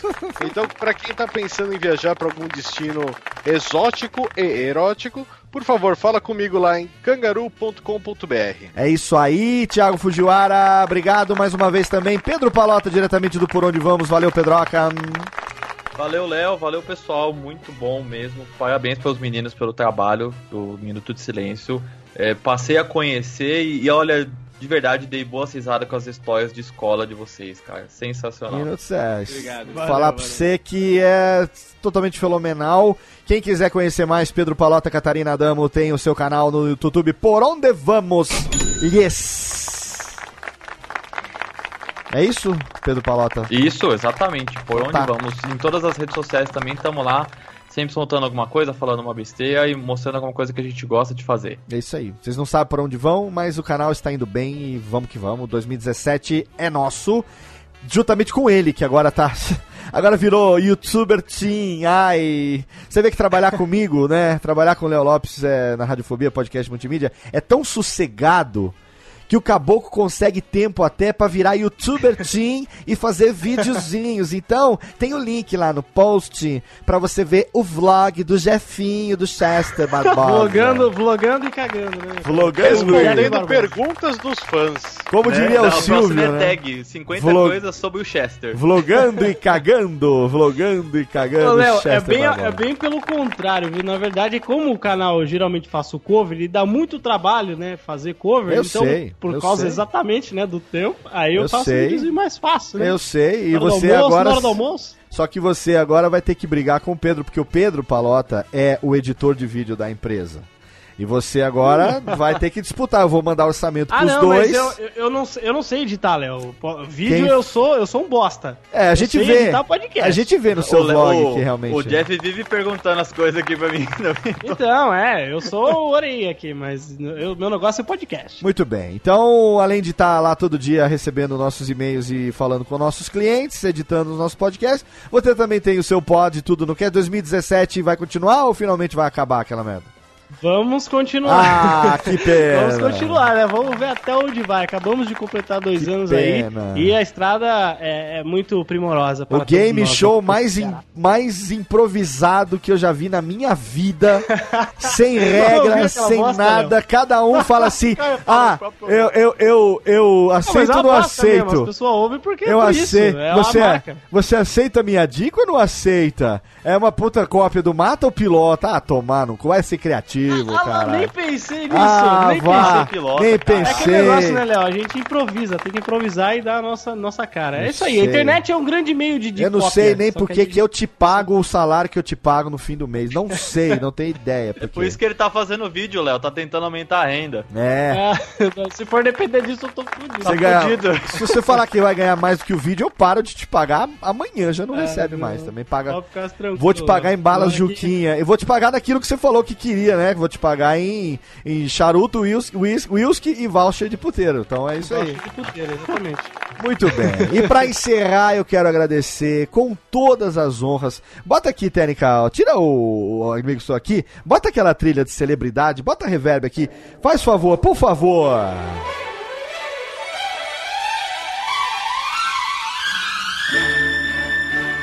Vamos agradecermos a presença em altíssimo garbo e elegância nesse programa, primeiro Radiofobia do ano, dos nossos amigos diretamente do Minuto de Silêncio. Que delícia! Cacofonias Vinícius Antunes, Manuzinha, Roberto e Pri. Fenomenal o programa, obrigado. Tira o reverb que me dá um nervoso esse reverb. Também para de bater palma, caceta. Caco, obrigado, cara. Que foda. Muito obrigado por estarem aqui com a gente. Programa fenomenal. É uma honra. Espero que tenha sido bom pra vocês, tanto quanto foi para nós aqui. Sem dúvida. Pra gente foi uma honra participar, pô, daquele que foi nosso É. professor Exato. cara? Eu nunca imaginei quando eu vi aquele cara lá dando aula de podcast que eu falava assim: caraca, é isso que é podcast, que eu um dia estaria participando com ele de um podcast. né, cara? Que isso. Pô, então, chuva de bênçãos pra gente. Opa, aleluia. Olha aí, aleluia. Many blessings returns para. Caco, quem quiser, vocês têm aí também. Faz aquela brincadeirinha aí das redes sociais, todo mundo tem. Vamos lá, passa, passa o serviço, Caco, passa o serviço, vai. Então, você pode entrar no nosso site, que é minutodesilencio.com. Pode seguir a gente no Instagram, que é arroba Minuto Silêncio, sem D, porque se foder não adianta, tem que ser Exato. sem D. Você pode seguir a gente no Twitter também, Minuto Silêncio. Você pode procurar a gente em todas as redes sociais, Facebook, a fanpage Minuto Silêncio. Segue a gente lá no SoundCloud, no iTunes.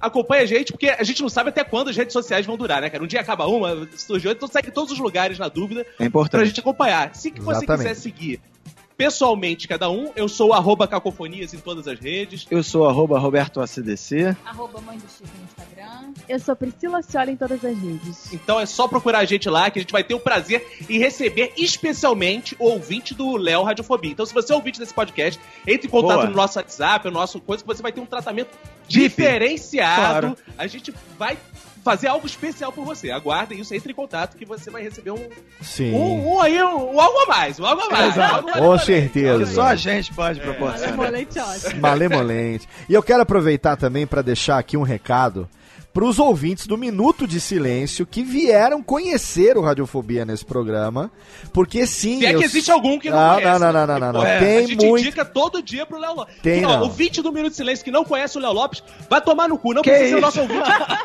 Não, não, não, não. Tem muito ouvinte que vai me conhecer porque vocês vão divulgar no programa que vieram aqui. Claro. E eles vão conhecer a gente aqui. Então eu quero dizer o seguinte, olha só. É, eu e o Caco, na verdade, a gente não se tolera, a gente não se engole. A gente faz aqui um mesancene em nome da sobrevivência, do A gente bem-estar. engole, eu cuspo. Tô- É, toda vez.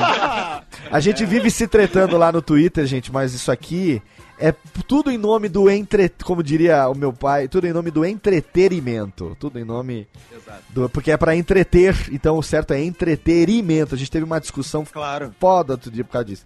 É, que besteira, né? Porque tá certo, é pra entreter, então entretenimento, tá certíssimo. Então a gente só faz as piadinhas porque é brincadeira. Minuto de silêncio é. Parceiraço, vocês são foda, meninos, vocês são demais. E eu estou sem voz, já terminando o programa, como comecei o ano, afônico. Tô com uma gripe lazarenta aqui, não vou falar que foi o uísque que eu tomei desde o Natal. Ah, aquela promoção que eu peguei daquele 12 anos, não sei se era 12 years, ou se era 12 days, ou se era 12 months. Tomar Ah. quatro teachers não, não significa 12 anos, não. É, exatamente. boa, boa. exatamente. É uma Quatro, observação. quatro doses. O problema não é tomar quatro doses, o problema é tomar duas garrafas desde o Natal. Esse aqui é, esse aqui é o problema. Como diria meu tio corrigindo o português dele, esse que é o problema. Né, de você beber muito. Mas é isso, Radiofobia começa em altíssimo garbo e elegância. Obrigado mais uma vez. Manu, Pri, Roberto e Caco, brigadíssimo. É isso, nós que agradecemos, foi muito bom. Obrigado a vocês, meus queridos amigos, que estão comigo em mais um ano. Sei que vou contar com vocês até o final do ano. E obrigado você, querido ouvinte, que tem paciência, nos acompanha ao longo desses oito anos. Radiofobia.com.br tá lá desde começo de novembro, de cara nova pra você. Temos podcasts toda semana. Radiofobia Classics também, Alotênica. A gente vai seguir até o final de 2017. Enquanto eu tiver tesão de fazer, a gente continua aqui. Contamos com o seu download, com sua audiência. Obrigado pelo carinho. E você já sabe, queime uma árvore, grave um filho, plante um livro. E até logo, vai maestro, que venha 2017. Tchau!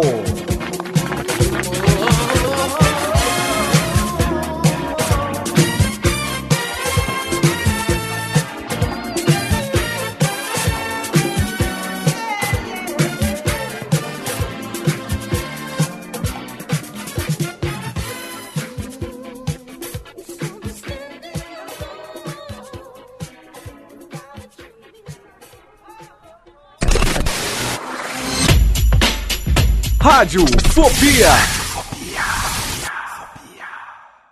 Este podcast foi produzido por Radiofobia, podcast e multimídia.